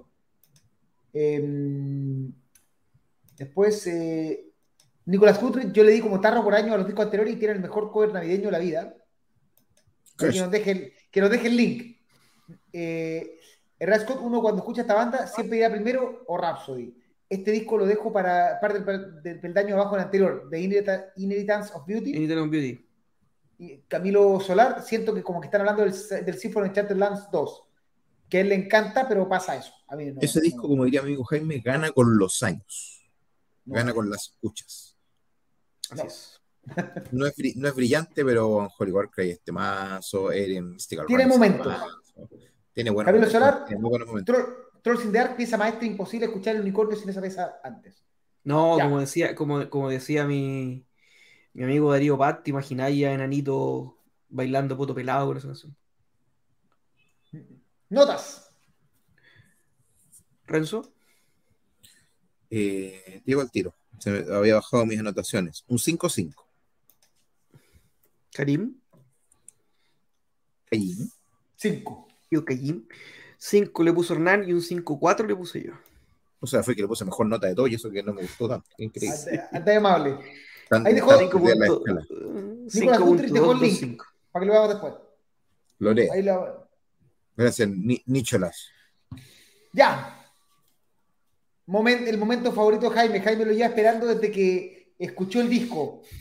Mm, All for Metal and Metal for All. All for Metal and Metal for All. All for Metal and Metal for All. Digno, digno de Kiko Yungue, digno de inolvidable como lo que no se puede olvidar. Renzo. Oh, gracias, jefe. Mira, a mí Pero- me pasa algo muy raro con, con All for Metal y voy a contar por qué. No Metal for All. All Este es como el concurso de Don Francisco, dice. Hay que parar. O, Sí. o la de radio. Fue bueno, esto es mi radio. Buenos días a todos, el material de Chile. El material de Chile. A ver, ¿qué me pasa con esta banda? Me pasa que en un principio yo no sabía de su existencia, no tenía idea que existían. Pero sin embargo fueron de los primeros confirmados para Backend del próximo año, así que ahí me puse a investigar, co- como hice con cada una de las bandas que iban a Backend, que tocaban para ver si valía la pena ir a ver. Y me encontré que tenían solamente en esa época dos singles arriba. Que me parece que eran eh, All for Metal Metal y, y, y Born in Valhalla o algo así. Eh, entonces, que como una banda con dos singles va a tocar en backend, dije, esta, esta weá claramente es un producto, es un producto comercial que tiene un backend cuando todavía no sacan un disco. Entonces, como tenían solo singles sueltos, no les tenía demasiado respeto. Eh, me sonaba una especie de Brothers of Metal, pero descafeinado. Eh, Me, huele a Brothers of Metal por todos lados. En cualquier se ponían a cantar Yggdrasil. bueno. Los temas son simpáticos, eh, son bastante recordables, tienen coros muy, muy puño alto, muy catchy, como dirían, ¿no? pero son un poquito sencillos y exageradamente cliché. Pero ya un nivel de cliché entre la- las letras, weón, que nos burlamos del All for Metal, el Metal for All. Esto es lo que una IA hubiera A. Kingdom Rising. A Kingdom will fall. Esto definitivamente lo que una inteligencia artificial hubiera hecho, se lo ha dicho, mete todas las weas que están de moda, hubiera salido esto. Eh, en el contexto del disco, mm, entendiendo lo que dice Jaime, me encanté un poquito más con la, con la banda. De hecho, la banda no es mala. Lo que pasa es que es sencilla, directa y exageradamente eh, estándar. Eh, yo no sé si es el efecto Bakken, porque sé que los voy a ver con una cerveza en la mano en, en la Tierra Santa, o si efectivamente el disco no es tan malo, pero la verdad que eh, para mí son un commodity. Si los veo bien, si no los veo, no me cambia la vida. Al punto que mi amigo Jaime Steele me dijo: No vaya, no a ver weas, vamos a ver a Nervosa. Y dije: Bueno, vamos a ver a Nervosa. O sea, así de encantado estaba con el Full. Eh, los temas que no había escuchado, que están en el disco, están muy en la línea de los temas que sí había escuchado, como Goddess o Hit the Drum. Así que no me parece malo. Pero como muy bien dijo Hernán, es una especie de Workings descafeinado, una especie de Brothers of Metal descafeinado. Bueno, es como, como es la misma fórmula, definitivamente no hay nada, no hay nada. eh, ¿Pero está descafeinado? ¿Estás seguro?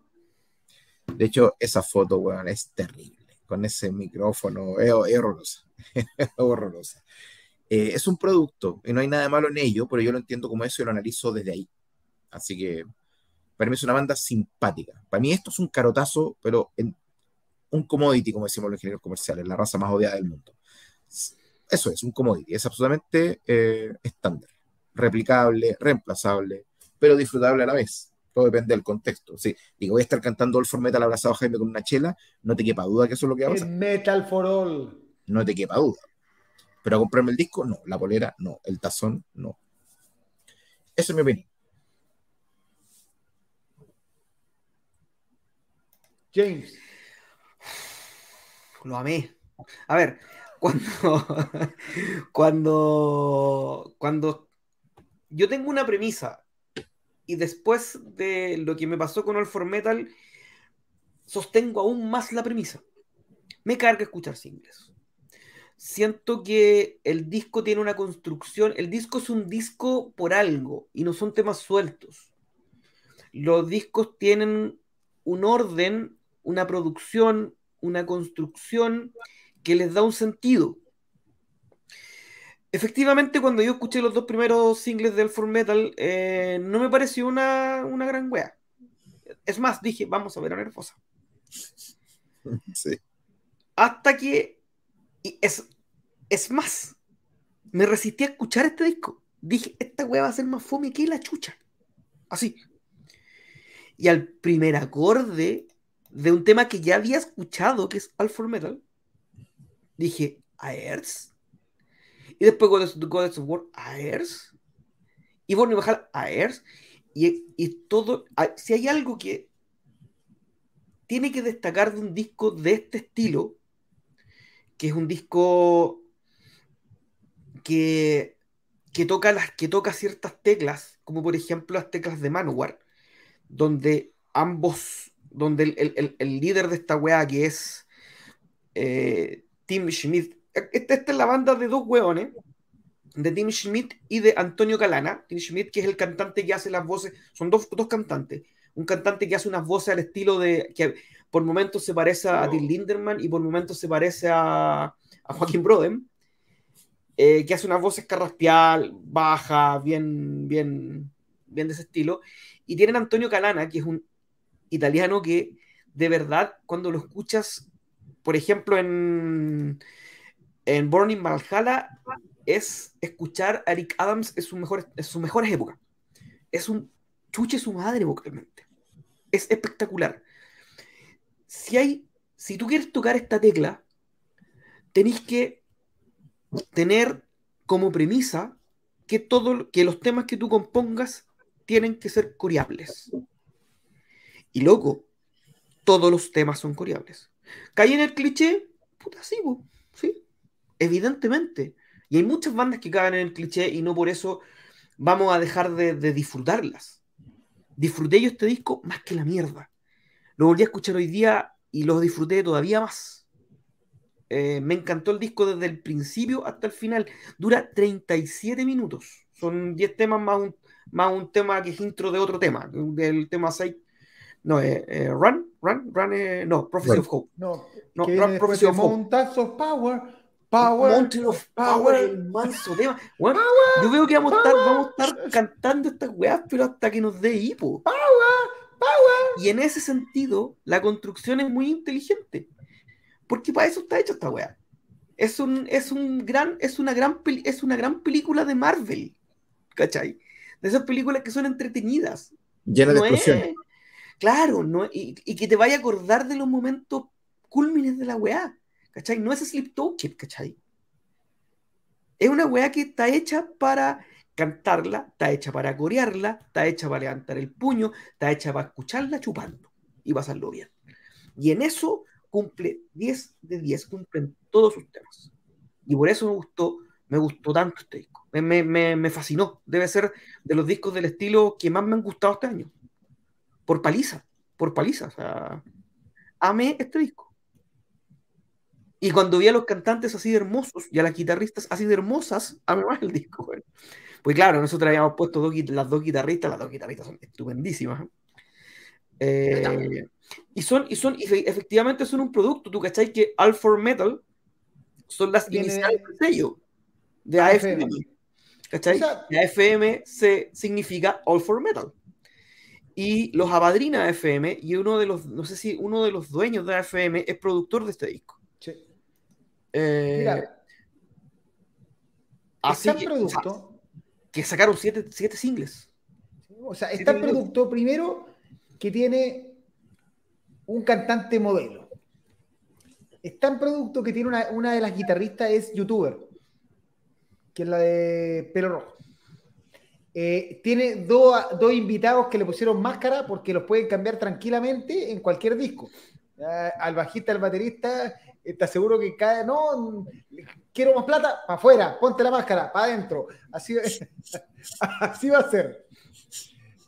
Y, y ojalá, o sea, es entretenido, es coreable todo. Pero, por ejemplo, a mí la voz del, del, del Mountain of Power, porque eh, la canción Mountain of Power habla sobre el weón, el, el weón alto, eh, la verdad que, que no me convence tanto. O sea, no encuentro que su voz sea, sea- es una voz promedio, totalmente. Acá el que, el que la lleva claramente el, el italiano que canta mil Sí, veces no, es, que, es, que, es que el italiano, es que el no, es Pero- que lo del italiano. lo del Pero el italiano otro es- es está, el otro probablemente es el sobrino del dueño, porque no tiene ninguna razón para estar en la banda. No, lo que yo entiendo, lo que yo entiendo que este es un proyecto del, del Del alto. de los del dos, de los dos. Por eso, pero, pero claramente el, el, el otro se, se afirmó para estar en la banda, porque es probablemente el menos talentoso de todos los integrantes. Y- Ahora, Ahora, yo les pregunto a ustedes, ¿tú creéis que Angus Maxis o, o No. Winkler, Las, Laszlo Winkler se llama, Sí, Tomás. eligió a su músico? No, acá, acá de hecho están a youtuber, claramente. Por eso te digo, hay una guitarrista que es youtuber. O sea, el fondo, todo esto está armado. Eh, el punto es que es entretenido el disco, no me mató. Y que lo único que quiero saber es si realmente no les vaya a pasar lo mismo que a Workings, que los últimos di- dos discos me está pasando que, A eso se- él ya- Sí, iba a ir a eso mismo. que fondo, Los productos tienen como buen producto fecha de vencimiento. En el fondo no sabemos, o sea, está todo tan producido, o sea, las canciones, las letras, está todo, todo así como eh, levanta la mano aquí, cántame esto, eh, ahora sea esto, ahora viene el, el momento de remar, o sea, está, está tan producido que, que corre harto riesgo con eso. Eh, el disco entretenido no me, me compraré la chapita, quizás lo pasaré. Y yo se si, lo concedo. si consigo la entrevista en ya, ya hemos conversado con esto, bueno, ya, yo ya he conversado con ellos, pero si consigo la entrevista, tendremos la pregunta directamente. Eh, Se las, ojalá se, las, no- con- se las concedo. Los productos están hechos para pero está bien hecho, pero está bien hecho. Exacto. Me, me compro este producto 100%. Me compro dos, dos de estos productos. ¿cachai? ¿Es, bu- es entretenido? Sí. A mí me encantó. eh, a mí, a mí sí. la verdad, dentro, dentro de dentro de la juguera en que metieron, de la cazuela, no, de la esta aquí vamos a sacar la cazuela, vamos a poner la juguera, en que metieron todas sus influencias, desde weón, desde Manowar hasta Battle Beast, hasta todas, hasta weón en le salió bien. Le salió bien. Yo la verdad que a este weón no le pongo un 7 porque me faltó un tema de doble bombo rápido. Solamente por eso. A mí hay temas que no me gustaron tanto. A mí, por ejemplo, Run lo encuentro. ah, hay como tres, cuatro temas que no me, no me vuelan tanto la cabeza. O sea, eh, hay temas. eh, eh, All for Metal, eh, Metal for All, eh, of Power. No termino de, de estar, de saber si me gusta o no me gusta. Run la encuentro eh, eliminable, pero un disco de 30 minutos, si elimináis una, queda un EP. Así que hay cosas. O, o la- la- el homenaje a Hammerfall mejor que Hammerfall se haga homenaje. Encuentro que los Lo mejor, auto-homenajes son los, lo mejor son los singles, bueno, lo mejor sí, son los singles. los auto-homenajes de Hammerfall son mejores que eh, la- el, el homenaje. Luego, Fury of the Gods es una maravilla de tema. Es, es extraordinario, weón. Hay temas que son extraordinarios y hay temas que son realmente promedio. Por ejemplo, como digo, el, el homenaje a Hammerfall lo encuentro mm, ni siquiera suena sin, mm, como sin gusto. Eso. Nadie va a estar hablando de All for Metal en bueno, un año. Pero sí las guitarristas. Para eso escucho. Frozen Crown. Pero ojo que po- muchos podrían haber dicho lo mismo de Workings. Nadie va a estar hablando de Workings en un año. tú Lo que pasa es que Workings no era tan- tribuno- lo que pasa es que Workings no tenía- era tan- Tenía amigos y hizo una banda. Sí, por eso, lo de Workings no parecía tan producto hasta ahora, porque era algo sorprendente. Esto es demasiado, o sea, los guanes lo hicieron como producto, porque de momento llamarlo For Metal, probablemente si le hubieran puesto otro nombre, pero eligieron todo para parecer un producto. Lo de Workings es declaradamente un producto. Pero al principio no lo era. Lo de Workings es, no, no, no, desde, Yo- desde el disco yo- 1. Sí, desde el disco 1. De disco 1, por, por ahí leí de que Workings era un proyecto hecho en base a todo lo que se estudió, casi que como con benchmarking se determinó lo que, lo que la gente quería. Quería disfraces, coros pegajosos, eh, un vo- un vocalista con músculo, y eso es Workings. Y el primer disco es maravilloso, el segundo es un poquito más Y se maravilloso, agotó. el- y se agotó. el tercero Fomeque y el cuarto Souso. Entonces, es porque, porque no son... ¿Qué pasa cuando se Igual a los iré a- componer? ¿Qué- qué- qué- le compran ver. tema a Pancho Puelma? ¿Qué chucha hacen? No tiene esa, esa magia de banda, de somos amigos. No nace.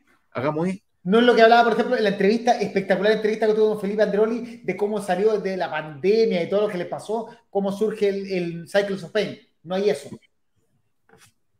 Esto no tiene alma, como dirían los anti. No tiene alma. Notas. 6-8. 5-8. Hernán le puso un 6, o sea, un 5, o 6, que... No, un 6 seis. un 6. Yo estoy No me baje el- la nota de Alpha Metal, por favor. Estoy en el 6. A ver, eh. De comentarios. hecho, por mí no es malo. Cristian Chacana, All for Metal, 6-15. una, sí, una mezcla de Brothers of Metal, Manowar y Workings. La verdad me gustó. Creo que, creo que ese, ese es, esa es la juguera. Y Battle Beast. Camilo Solar, qué curioso escuchando a Jaime, me pasa lo que lo veo súper entusiasta en cómo lo dice, pero lo que dice me hace dar un paso más al costado. Eh, dice, ok, voy a escuchar Glory of the... Co- No, Fury of the Gods. Fury of the Fury of Gods.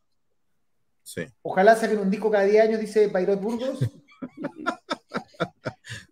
Nicolás Goodrich, Working tiene más de dos discos. Sí, te- cuatro, pero voy a hacer un buen popurrí. Como con Manowar vaya a seguir.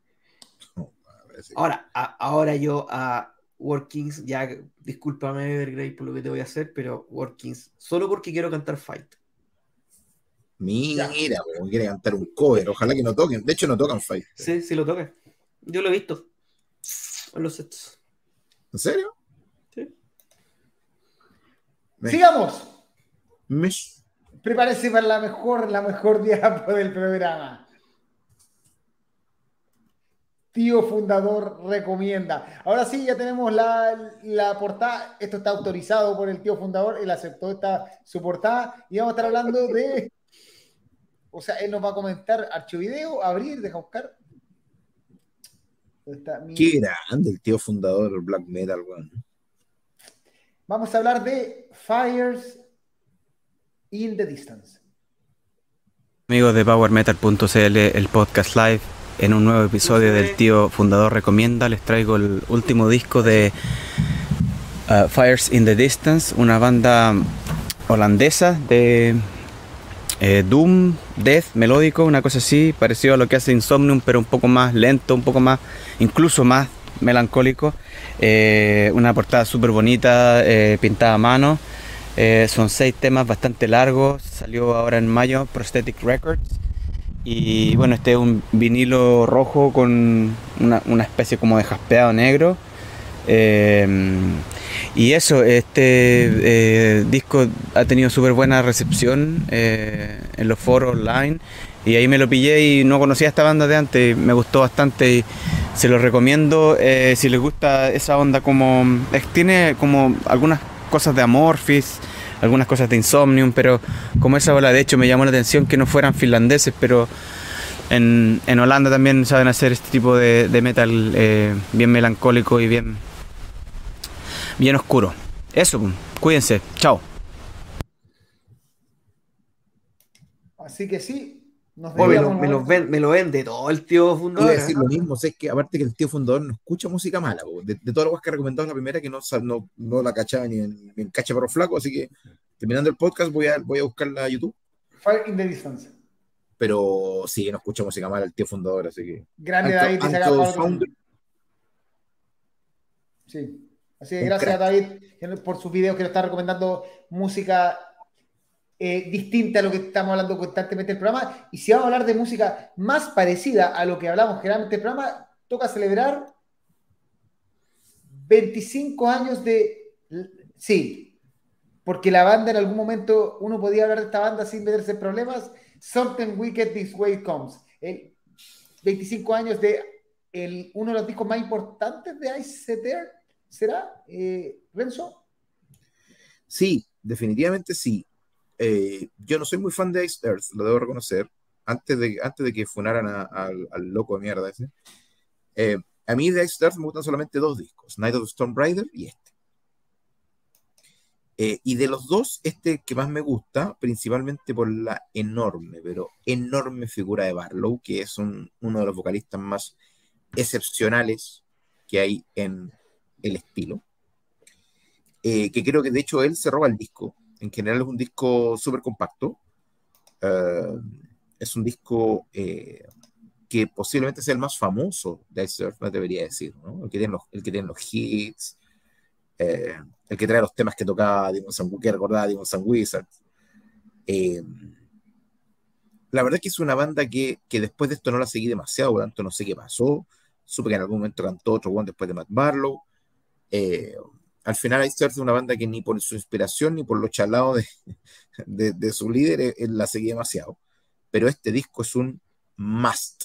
Debe, debe recordarse porque es enorme. Es, como te digo, es un disco con muy pocos puntos bajos. Desde,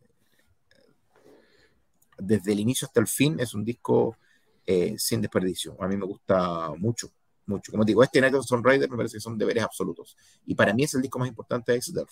Tal vez alguien que conozca un poco más me va a decir que es el Horror Show o que es otro de los discos a los que no le puse atención, pero a mí es el que más me gusta. Para mí es el más relevante de la banda por, por mucha distancia. Eso. Antes de que Jaime se exprese, eh, comentar que este disco se lanzó el año el 22 de junio del 98, que fue el primer eh, eh, álbum con el bajista James McDonough y con Larry Tarnowski como segundo guitarrista. Eh, este disco originalmente eh, se pensó como una continuación eh, conceptual de parte de Dark Saga con la historia de Something Wicked, que es el personaje que está en la portada, que, el, que lo dibujó Jim Lee, el clásico dibujante de, de cómics, pero que finalmente por temas de conceptuales, al final las tres últimas canciones del disco son las que hablan del Something Wicked, que son Prophecy, Beauty of the Wicked y The Coming Cures, y el resto de las canciones son de cualquier otro tema. O sea, si bien se pensó como un álbum conceptual, eh, finalmente John Schaffer no le resultó la idea y decidió hacer un disco de muchas canciones, cerrarlo, continuando el concepto del disco anterior de, de Dark Saga. Ahora sí. Sí, de hecho, al parecer lo, lo quiso este loco culiado, lo quiso replicar, quiso replicar este, este Something Wicked en el Framing Armageddon con Owens y en el que viene después, que es el The Crucible of Man, que es con el De hecho, el weón. Armageddon es el Something Wicked parte 1. uno. Es más raro. Y el Crucible of Man es el parte 2, una guay Ah, ah, aquí está, aquí está con, con Matt Barlow, ahí cuando vuelve Matt Barlow. Bueno, El- yo el creo que la parte efectivo- 2 cuando vuelve Matt Barlow, sí. Sí, yo creo que este es el mejor disco de, de, de, de Ice Earth, sin lugar a duda. Eh, mm, es- no es el que tiene el tema que más me gusta. Yo, a mí personalmente, el tema que más me gusta es Dante's Inferno, que está en el Burn Offerings. Eh, Hay que ver. ¿Cuál? Este es un discazo. eh, creo que el nivel de inspiración compositivo e instrumental de tanto de John Schaffer como de Matt Barlow aquí es superlativo. Yo creo que este nivel de, de, esta es la epítome compositiva y, y, y, y, y en brillantez de Ice Earth. A mí me gusta muchísimo el horror muchísimo. Eh, pero entiendo que es un punto más, que efectivamente es un punto más abajo que este disco, es un, es un, un peldaño más abajo. Y ya después, creo que no hay ningún disco, a pesar de que hay, hay un par, hay un par con el vocalista nuevo, eh, con el Eh, Stu Block. Con el Stu Block, eh, sobre todo Plagues of Babylon, que eh, son bastante agradables de escuchar, pero que no nos acercan ni, ni por las tapas, menos el, el- el que hizo con el de Glorious Burden, pero, pero en lo absoluto, ese es el, ahí donde decimos, puta que tiene más la wea River Owens. Eh, pero este, este disco tiene todo. Desde Burning Times hasta The Coming Curse, Melancholy, Disciple of the Light, son todos los temas increíbles. Increíbles. O sea, si los locos culiados enfermos de la of cabeza, de repente igual, igual le pegan, igual le pegan a la weá. ¿cachai? Sus momentos de Hay que- a, veces genialidad. hay, a veces hay que separar un poquito al, al, al- el artista del, del embarado que es, ¿cachai? Oye, ¿y el Glorious Burden es malo? Yo, yo en algún momento No. como que lo escuché una vez y luego no lo pesqué más, pero ese es No, el debut Glorious con Owens, ¿no? Con Rebel- no, para mí es espantoso. Es espantoso, chucha. Sí, Mm. es espantoso. Mira, yo eh, solo vengo a aportar que Metal Hammer nombró a este disco como el 11 disco más mejor disco de Power Metal de la historia. Metal Hammer es un poquito más decente que, que Rolling Stone, o sea, y de hecho revisé el, el- como el, la lista y tiene primero a Halloween con después tiene a Rhapsody con Dawn of Victory, Blind Guardian con Imagination from the Other Side, eh, Manowar con Hell to England, Gamma Ray con Lado Frío, o sea, eh, uno puede discutir si ese disco no, pero me parece que por lo menos es Oye, una lista decente. Eso daba. o sea, voy a hacer un paréntesis muy chiquitito, Karim, y perdona, perdona que me meta, por- pero, pero lo tengo que hacer ahora. Hay muchas, muchas publicaciones que nombran a Manowar como una banda power metal. Eso da como para conversar harto rato. para otro capítulo. o para un, para un late, lado B, todo, porque Lo he visto en sí. muchas partes. Lo que pasa Eh, es no, que los no, no, gringos, US son, Power los gringos son particulares. De hecho, los gringos para ellos, ellos son América. Efectivamente, la manera en la que ellos interpretan el metal es muy extraño. Metallica habla a sí mismo como heavy metal, no como trash. Entonces, es difícil, pero podría la particularidad de los gringos. si lo quieren y ponen like a este video y comparten todo, en una de esas nos armamos una tarde de qué es, de tratar de definir qué es Power Metal. Ojo, está hasta el día del Loli. Oye, este disco, este disco sale en un año donde salió el eh, Sound of Perseverance, Nightfall, el X of Kings, el Velvet Road. Un buen año de Power Metal. muchos y estuvo en muchos rankings como el número uno. Sí, por eso te digo. O sea, muy- Metal Hammer muy, muy en una lista. Metal Hammer en una lista que yo encuentro bastante adecuada. Eh, voy a entrar en discusión todo, pero lo nombra 11 y por lo menos no veo ningún disco que yo diga, ¿sabéis que este disco no tiene nada que hacer en la lista? No. De hecho, a propósito de Ice Earth, el Alive in Athens, para muchas publicaciones es el mejor disco en vivo de la historia, ni siquiera de Sí. heavy metal, power metal, en vivo de la historia, de- de- del metal en general, así abarcando todo lo. Es, un- es una maravilla disco. Bueno, es, la raja, pero por eso, bueno, no escucharon el Please Live, o el High Live, o el Donington. Mira, ¿qué más? ¿Qué dice la gente? Eh, tremendo álbum, dice Matías Palma, el Something Wicked, le tengo mucho cariño por varias cosas. Eh, Cristian Chacana, antes de irse, porque se está yendo a dormir, Burn Offering, para mí el mejor disco después de este Something Wicked. Nicolás Goodrich, puta que las cagó el señor Schaffer, Discaso y Bandaza, también concuerdo con Renzo en la importancia del disco. Matías Palma, Burn Time, Morning Times fue las primeras canciones que me aprendí en el bajo, sencillita pero me sentía pudente tocándola. Y Melancholy la canté en una actividad de Semana Santa en el colegio. Muy ad hoc. Eh, Carlos Sepúlveda, eh, Stand Alone es un temazo. Tiene honor este mazo, sí. Rolling Wild, eh, Obra Maestra, el último gran álbum de Ice Earth. Camilo Solar, es, en eso estaba pensando Renzo, el a- eh, año que son de Obra Maestra fue el 98. Y Matías Palma, Brutal. en su tiempo estuve terrible pegado con la trilogía de canciones que termina el álbum, aunque al día de hoy todavía no cacho bien la historia que cuenta. Puta, es que la historia del Something Wicked es más. Como digo, después vino la- el 1 y el 2 que van a, nadie entenderá. El historia de un que se mete al Capitolio como con un sombrero de peluche y con un arma. en- Ahí está mi, disco que lo, compré, lo compré post, post funa inclusive, ¿eh? Pero es un, es un deber, a pesar de este lo, lo reeditó Floga. Floga tiene re, buena, re buenas reediciones. amigos de Floga. Sí. ¿Cuánta plata se han llevado de mí? Ya, Bonito, bonito bonito. hemos recorrido todo. ¿Respondemos la otra pregunta, Patron? O lo dejamos para No sé cuál es, pero dale. Sí, No, pero es que es ¿cómo se larga, porque pregunta, mira, Es A ver, que déjame el nos tiene que dar tiempo para pensar. No, es que yo creo que da para mucho, por eso te la. Entonces dejémosla para el siguiente programa. O deje la Tema. planteada y la conversamos la próxima semana. Ya, mira. Eh, Fabián Cancino nos dice: Está aburrido en un turno nocturno y se me ocurrió hacer esta pregunta al panel. ¿Cuáles son a su juicio los mejores cantantes de metal en la siguiente categoría? Esta ya, ya es complicada. Mejor cantante masculino melódico, mejor cantante femenina melódica, mejor cantante gutural, independiente del género, cantante más versátil. Ah, pero esto es difícil. No, ah, es ¿Cómo difícil. hacerle al tiro?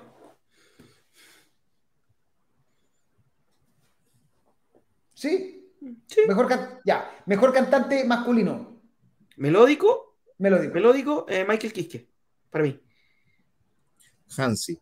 Fabio Leone.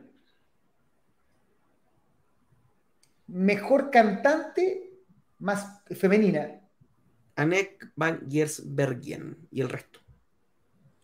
Norita, pues. Norita es la mejor voz femenina que he escuchado en mi vida.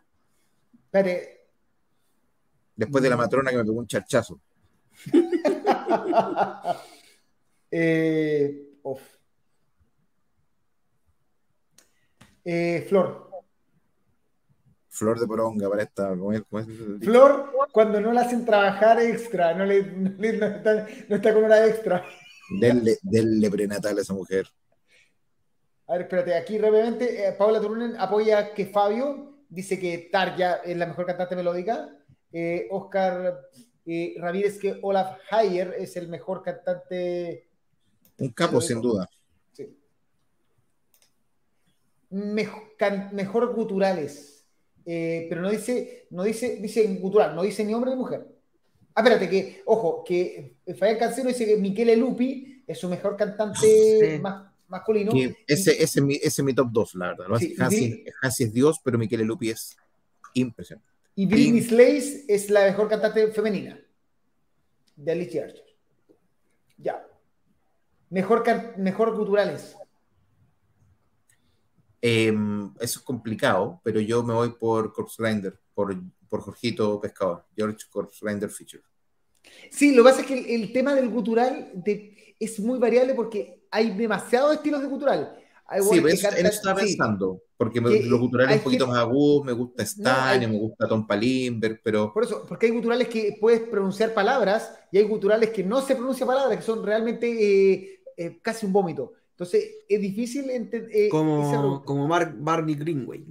Que se- Como Por ejemplo, a mí Green, me gusta más lo que hace Michael Stane, pero es porque es un gutural más limpio. Pero por eso, no sé, no sabría responder. Para Fabián Cancino es eh, Will Ramos de Lorna Shore.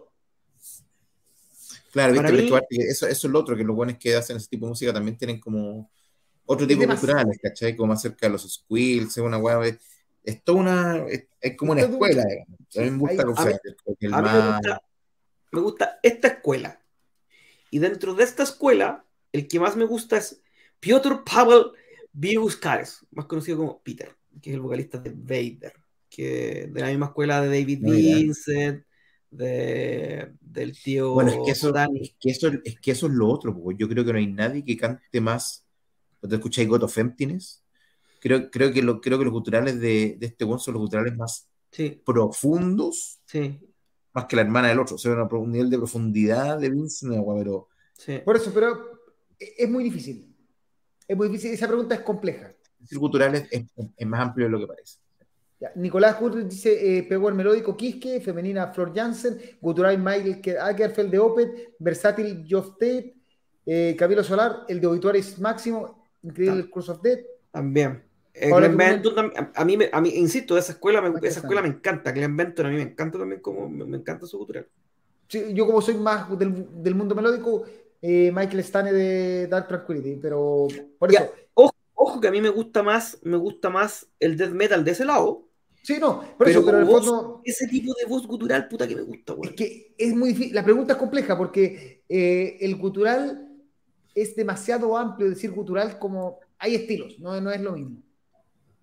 Aquí Nicolás Gutri dicen para que él disfruta guturales frigios, Kyo de Deering Grey, banda japonesa a otro nivel y densa como pocas. Y nos faltaba uno que era Versátil. eh, Cansarte Versátil, que para Fabián Cancino es Stu Block, que está, está en Eternity, Into Eternity, eh, cantó con. Eso. Lo que pasa es que ¿qué, qué entendemos por versátil? Porque ahí te- se me vienen muchos nombres a la cabeza. pues, bueno. O sea, lo primero que se me ocurre es Stani, precisamente. Lo encuentro muy versátil, A creo mí que los Fabio Lione. De nuevo, vuelvo a Lione. Porque un buen que pueda cantar los cleans y los guturales tan, tan bien ambos, un poco como, como Melissa, eh, Ahí tenía o otro, como- Melissa o como la mina de Archenemy, se me olvidó porque tengo dos chelas en la cabeza. Eh, White Blues, Alisa White Blues, Sí, Alicia. Eh. White Blues. que cantan, porque ella canta precioso, que cantan tan bien, en- son cantantes, digamos, su aparato fonador, digamos, lo ocupan bien. Para mí eso es versátil, ¿cachai? Porque vocalista es tremendo, pero en un estilo. Para mí versátil es que lo ve haciendo de todo y en eso creo que, creo que Stan es el que más me, me llama la atención. Para mí, por versatilidad, que es el que le podéis poner cualquier cosa y lo canta igual, es eh, Fabio Leone. Y en el podio, en el segundo lugar, sin lugar a dudas, y la veremos. Y la veremos con muchas ganas, eh, es Tatianita. Tatiana Schmailuk. Schmailuk, de Ah. Veremos a Tatiana, bueno, también veremos a Melisita, también veremos Quizá a más o menos, quizá, depende si estamos aburridos o no. Yo creo, yo creo que Tatiana, Tatiana en ese sentido está un paso más arriba que, que, que- que- bueno, Adrián dice- Cohen, Adrián Cohen también es otra cantante ¿Verdad? espectacular, con una versatilidad gigantesca, Adrián pero, Cohen. Pero creo que Fabio León es uno para mí y el otro es- y, y- y la otra es Tatiana. La de Ginger, La de Elisa Ginger. Boni, versátil sin duda es eh, Fabio Lione, eh, Mike Racketfeld de Opeten Guturales. ¿Sabes qué? Por eso es que, es que si entendemos versátil, como que donde lo ponís canta bien, sí, yo creo que Fabio es... Y acá, es un ojo es que Mike Racketfeld también es otro versátil, Ah, también, porque sí. eh, Sí. hacia, independiente Es te guste o no, pero Opet es se pasea por todo esto. tanto en hacerte dormir como en cantar guturales. El amiguito, el amiguito del, del Sleep Token también, hay varios. Ah, o Bessel, qué manera de cantar Sí, Bessel. sí. El problema es que no sabemos quién es. Ah, Sabemos quién es, es un güey muy desconocido. Pero ¿para qué Yo le voy a queremos saber agregar- quién es? Yo les voy a agregar una pregunta. Les voy a agregar una pregunta. Dentro del, de la misma. Pero al próximo programa, voy a preguntar. No, aquí mismo, aquí mismo. El mejor cantante, pero nuevo. Ah, Gronwald. No sé si cuenta como nuevo, pero yo creo que el buen del momento, el buen que le pediría la voz que está por un fin de semana es Gronwald. Karim. Lejos, lejos.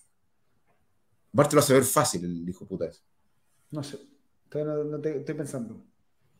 Ah, yo, yo solamente porque quería nombrarlo, lo hice. Creo que el mejor cantante de rock de la actualidad, que lamentablemente su banda se fue a la chucha, es Nathan James. Ah, de sí. Inglori- Inglorious. De hecho, no sé por qué sabía que lo ibas a decir. ¿Qué es nuevo? ¿Cuánto tiempo? Animal. 10, 15 años, pues. no- Porque 10 años me decís y yo pongo a Tobias Forge. Que en su estilo. sí, yo. No, pero, pero Ghost hecho, tiene. no olvidemos- como no como a Ghost tiene 13 años. ¿A quién? No ¿A quién. Ah, Yanis, papá, de Blues. A Giannis. No, ciertos animales. Y eh, para mí el top 2 de los melódicos y eh, eh, por estado, yo es porque quiero mucho a, a, a, a Miguel, a Miguel Quisque, pero el top 2 para mí es Este es un poco Russell exagerado. Allen. Russell Allen. Nicho está completamente sordo, por eso explica que tenga la colección de weón. Hermano Ya. Nico, yo he visto dos veces en vivo a Tomás Alessandro y lo voy a ver, Conti. No y sé más encima lo voy a pero ver sí. una tercera y te digo que no. Alessandro Conti. Loco, vamos a ver a Jack Panzer, que hay que andar viendo weá, que hay que andar viendo buenos desafinados. Ya. Vamos para el final del programa que es hora de, ver lo que se Los viene. chos. Dar Tranquility que la weá explotó. O sea, la lucha por quién se come el 29 de agosto está terrible. Porque por un Oye, lado esa está pelea Dar culiao, Tranquility que metió a Chelsea Green, ojo, eh, banda brutal que toca en, Deathcore. Brutal Sí. Deathcore. Que toca en Estados Unidos, la rompe, de hecho toca en, en todos los festivales de bands, todo así, es muy famosa. Sí, Con el muy 51, amiguitos de Spice con Jesse Círculo. Vamos a bandaza por Atenea el 29 de agosto en la Blondie y, y el tío Spider se raja con 2 por 1 con Draconian Latinoamérica. O sea, la verdad que ¿por qué no se juntaron y hicieron un Dark Tranquility con Draconian? Eh, Que se odia. Po, weón. ¿Quién? Draconian con Dark Tranquility se odia? Se odian, se odian absolutamente esas dos bandas. sí. Chucha. Yo soy Team Draconian, pero solo porque voy a dar Tranquility para que si no sería O sea, yo creo que, que, que de todas formas uno se está perdiendo un show. O sea, el que decía ir a Draconian se está perdiendo la, la, la cagada que tiene con Chelsea Green, con Dark Tranquility. Y el que está en eso se está perdiendo Draconian. Es, una, es realmente estar pasando, es como el niño triste feliz. Sí. Así Qué hermosa banda, qué hermosa banda Dark Tranquility, pero qué hermosa banda también es Draconian. La verdad que Sí. Yo es- creo, Bueno, yo creo que y Chelsea Green eh, es de- una de las bandas del momento de este, de este estilo, junto con, creo que con Lorna Shore, creo que deben Sí. ser las bandas que más la están rompiendo, Born of Osiris, las que, las que están más, rom- las, las las están más rompiendo en este, en este metalcore juvenil, pero bien extremo, bien, bien perro. ¿cachai? Extreme bien, Metalcore. sí, porque Parkway Drive es por otro lado, es más, es más bailarín.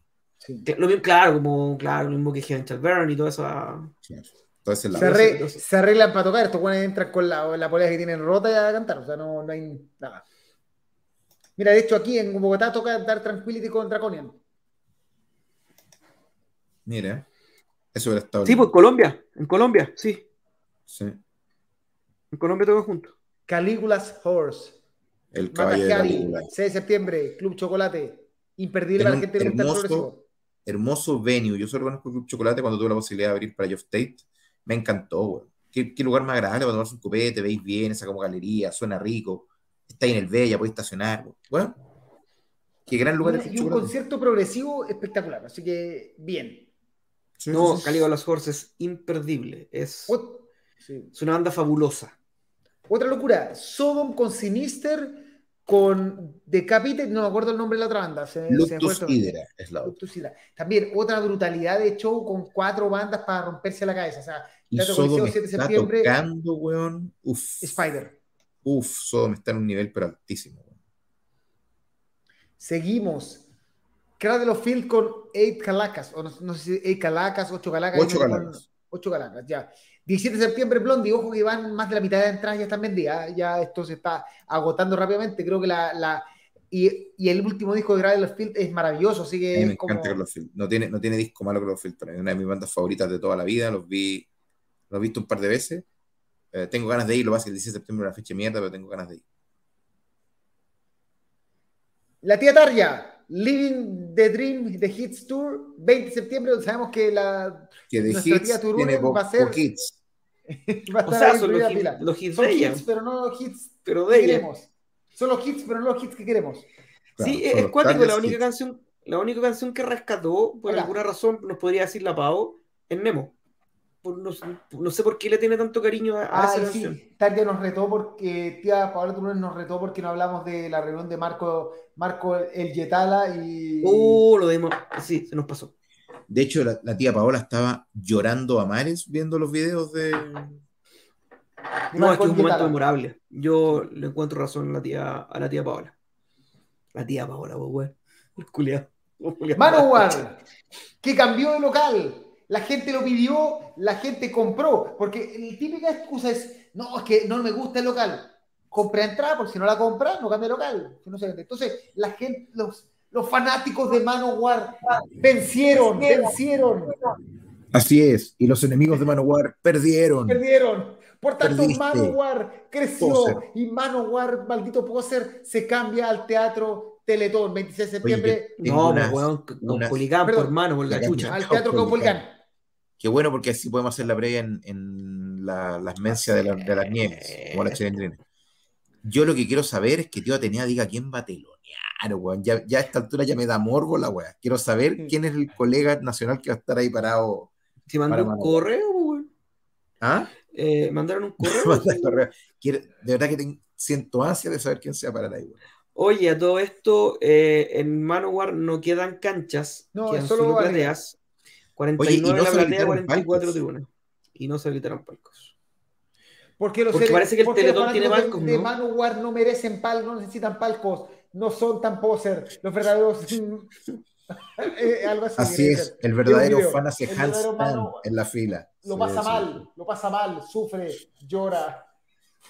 Other Band Palco Manowar Kills. Exacto. Y, eh, Seguimos. Como diría Nanowar, all men play on 12. Oye, les cuento que Manowar, eh, perdón, Nanowar está cagado a la risa con que el hijo de Kai Hansen vaya a la- vaya a lanzar su nuevo single llamado The Power, The Power of the Power. Ahí está. Eh, el 27 de septiembre, 27 de septiembre en Movistar Arena va llega por fin Ghost y va a estar Renzo cantando. Así es. Oye, eh, no, no sé dónde tengo mi entrada, weón. En el Pero bueno, correo de ticket- tenerla. Tu Esto correo. de ticket, en algún lado tengo que tenerla, pero en algún lado está. Crysis en Chile, 29 de septiembre en el Club Ámbar, con Desastre me Natural, faltaba, de weón. Fuego y Warchest. Ahí, para bailar. Así que saludo a la gente de 29. KDR Pro. Puta, a mí me gusta mucho. Muy entretenida banda. Sí. Muy, muy entretenida banda. Muy grata de ver, muy simpática, muy energética. Y hablando del Yetala, eh, va a estar con Anek Banginsbergan el 29 de septiembre en Club Chocolate eh, por la gente de Spider y en 30 de septiembre también Spider por, en Concepción. Así que la gente de Concepción, Mi cumpleaños. sí, que aproveche de. Sí, es Spider con falda, ¿no? Sí, Spider Fala. Spy- eh, Spider Fan Lab en Santiago, Spider solo en, en Conce. Tengo entendido. Un saludo, un saludo al tío Quesada. Y dependiendo del, del, del cartel, es qué oreja se agarra Don Marco Yetala. Es como, es como Lucho Jara, esas poses de Lucho Jara por la foto. Sí. Eh, oye, ojo que en, en Conce está prácticamente Revendido. vendido. O sea, de hecho tuvieron que abrir nuevos tickets, o sea, se había vendido completo y tuvieron que abrir. Y el 5 de octubre es Haken, otra, ahí hay que llegar con Guayabera, ojalá las vendan, pues son maravillosas las Tengo. guayaberas de Haken. Yo tengo dos, pero la guayabera de Haken es maravillosa. Lo he visto en, en Guayabera, compadre. 5 de octubre. Ya, ya- ya me perdí, repente digo, ya voy a ir, de repente no sé qué tengo, si es el cumpleaños de alguien, hay tanta fecha, weón, que es una declaración de, de deseos. Pero Haken es de las que quiero ver. Y finalmente, no, no, finalmente, Visions of Atlantis con Los Fantasmas del Caribe, en viernes 6 de octubre en el Teatro Cariola, produce nuestro amigo de Chárgola. Cariolazo, Visions of Atlantis. Vamos que se puede. No, yo creo que hay harta gente, hay, hay harta gente que gusta eh, vestirse Vamos a hacer una campaña que Steelrich abra a Vision of Atlantis. Oye, eh, ¿no tenéis más? Sí. Saxon. Seize the Day World Tour, Saxon. por fin. Saxon va a estar presentándose en Chile el 22 de noviembre en Blondie. Y sí, pues en el cartel estamos ahí nosotros. PowerMetal.cl es parte Así de es. Saxon Bien. en vivo este año. Gracias Bien, a tío la gente de. Atenea. Y ojo que mañana, a mediodía, vamos a anunciar algo que ya sabemos, pero que no les puedo decir porque nos Y- cuelgan. Y yo creo Y- que el próximo programa estamos en condiciones de contar El secreto. Ah, Lo que hemos hablado, reuniones. para contar ese secretito es el próximo miércoles a las 10. ¿Y podríamos regalar Sí. entrada? ¿Renzo? Y esa onda, No sé, te, te ¿Podría parece ser? así como regalar una entrada solo por el anuncio. lo que hace ser socio gestor, weón, ¿eh? Power Metal se, Power Metal se lanza con una producción en vivo. Mira, ojo, la próxima nos regalamos entradas, o sea, perdón, regalamos poleras y si se puede regalamos una entrada, pero así, anunciamos el concierto y el más sorprendido, más brutal que Qué explique más por... prendido. Qué buen más prendido. Está bien, me parece muy bien. Oye, Tal vez- Karim, me da. Dale, dale, dale, Renzo. No, es decir, que tal vez podamos contarlo el próximo miércoles. Yo creo que sí. Oye, yo voy a, anunciar, voy a anunciar algunas cositas que no anunciamos nosotros, pero que se vienen. Se vienen cositas. 25, 25 de agosto, Rata Blanca con José Andrea en el Cospolicán. Que no me contesta los Eh, mensajes para entrevista. 2 de septiembre, Brujería en el Cariola. Este está muy bueno. 8 de septiembre, In the Woods en RBX. Ah, porque Weapon of, Weapon of Conquest nos tiene que encontrar muy posers, así que no, no, no, Sí, no nos habla de Pero- Tier 666, nada de eso. sí. Eh, Immolation. 16, 16 de, sep- 19 de septiembre, Immolation más, más, más amigos en el Cariola. 16 de septiembre, eso, weá. También en el Cariola. 20 a propósito, Vader seguimos con por la- ahí.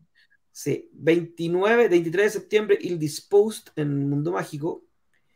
Eh, 25 de octubre, Marduk en la Metrónomo. 31 de octubre, Obscura en el Cariola. Otra guay que es una demencia. 5 de noviembre, Vader en el RBX. Acá al lado, a una cuadra. 11 de noviembre, Sauron en el Coliseo. Ah, Sauron, ese, ese, ese tenemos que escucharlo. Y ojo, que se viene alguna cosa con Sauron. si no han escuchado, escúchenlo, De hecho, de este también, este, este también se te olvidó y hay que, hay que anunciarlo. 14 de noviembre, Borgnagar en la sala metrónomo y el día siguiente, Borgnagar con Leprus en la cúpula. Eh, yo, por todas las cosas que tengo que pagar por mi ausencia del el fin de mes, me voy a perder Obscura, Vader y Sauron, pero no importa. En fin, las- fin. Y todavía no sabe que vas a, va a formar parte del PowerMetal.cl Fest 2023. Así es. Se viene Un concierto- PowerMetal.cl Fest. ¿ah? un, cierto, un concierto que va a causar huelga. O sea, puede, puede causar divorcios si es que no sale mal, pero Pero, pero puede causar como huelgas, así como revueltas, tenemos fe. algo así. Sí. Ya. Ojo que también Lo, que, lo- lo que quiere decir Karim en su curadera y en su guad de querer No spoiler, que quiere, que quiere transformar Santiago en una ciudad de revueltas. Eso quiere decir. Ah, eso quiere decir, puta, que obvio. Oye, el 23 de julio vamos a estar, sí, porque no es huelga, es como revuelta. O atado, el atado. Sí. Eh, el Huevo. 23 de julio vamos a estar en RBX junto a mis hermanos de Steel Rage y además junto a Tridente del Terror en un beneficio para Hyperion Fest. Los domingos suelen ser bastante fome, sobre todo si no juega el colo, así que los invito acá al ladito de mi casa, al RBX, a un show que va a ser el domingo en la tarde, tomemos una pilsen, escuchemos heavy metal y apoyemos a los tíos Hyperion porque se les llovió el taller, les quedó hecho tula, Apoya o muere. lo- lo- las herramientas y aparte con la lluvia de ayer, lo poco que habían arreglado se volvió a llover, entonces, weón, por la concha de tu madre. Apoya o muere. Apoyen. Normalmente cuando toco yo les digo, bueno, esta es la ficha, si quieren vayan, si quieren no vayan. En esta ocasión les pido Vayan. que vayan porque los tíos Hiperios los necesitan, porque son una pyme nacional de mucho esfuerzo, de mucha calidad, que hacen mucho, mucho valor en lo que hacen, con mucho cariño, así que ese cariño lo podemos retribuir y haciendo lo, lo que humildemente algo le pegamos, que es hacer un poquito heavy metal, así que Y que apoyan, a- vayan. y que apoyan harto las bandas nacionales, o sea, en- han endorsado a, a, a- a- de Heiligen, endorsaron Isaac a Heiligen, Isaac, a nosotros, Disorder. Deben haber sido eh, el primer, el primer auspiciador del podcast, ¿o ¿no? el primer Sí. auspiciador del podcast. Entonces, de verdad, eh, insisto, tal como dice Renzo, un domingo de julio, ¿qué hay a hacer, weón? Aparte de tirarte Vaya. las gónadas en, en- sí, sí. Y por último, vamos a estar con Jaime eh, rajándonos con Chela. Sí. Yo me, yo- yo me rajo con, con los primeros, ya, me rajo con los primeros tres, me rajo con un chop con los primeros tres que lleguen al lado de, porque van a ir, va a ir Karim, ¿cierto? Ya lo estoy matando. No, no, no, Auspicia pensé que no, del yo pensé de- que no puede, pero que... No puede, porque la otra semana nos vamos a las Sí, Alemanas. con la otra semana nos vamos a Alemania. Se acerca Renzo y a mí, vamos a estar por ahí, de repente hacemos una transmisioncita, Renzo de vuelta, y yo y me, me rasgo las chelitos. Ya. el abogado se chela. pregun- pregunta dónde es RBX. En el Vicuña- RBX, al- en Metro Irarrázaval, es en Irarrázaval Sí. con Mata ahí de parte Grecia. Maquena 1220, si no me equivoco. Tremendo show. La esperamos, tía Paola, esta vez sí, ¿ah? porque Mike Bar me dejó esperando. Oh, Ya. no me mejor esperar ninguna vez, digámoslo. cerramos. Esto fue Eh, el. espérate, ya. espera, algo se me olvidó. No, ya ni. Juan, Nos vemos la próxima semana. algo. Siempre se te olvida algo, ya. Es muy tarde. Que estén muy bien. Esto fue el capítulo 112 de PowerMetal.cl, el podcast live. Nos vemos. Ah, el domingo nos vemos en un ratito. Sí, o cabezal quizás. con una banda media sagrada, así como que llora, porque una entrevista. Uh, le vamos a preguntar por qué, le vamos a preguntar por qué cambia cantante, le vamos a preguntar. ¿También? Sí, ya, eso fue. Que estén muy bien. Nos vemos.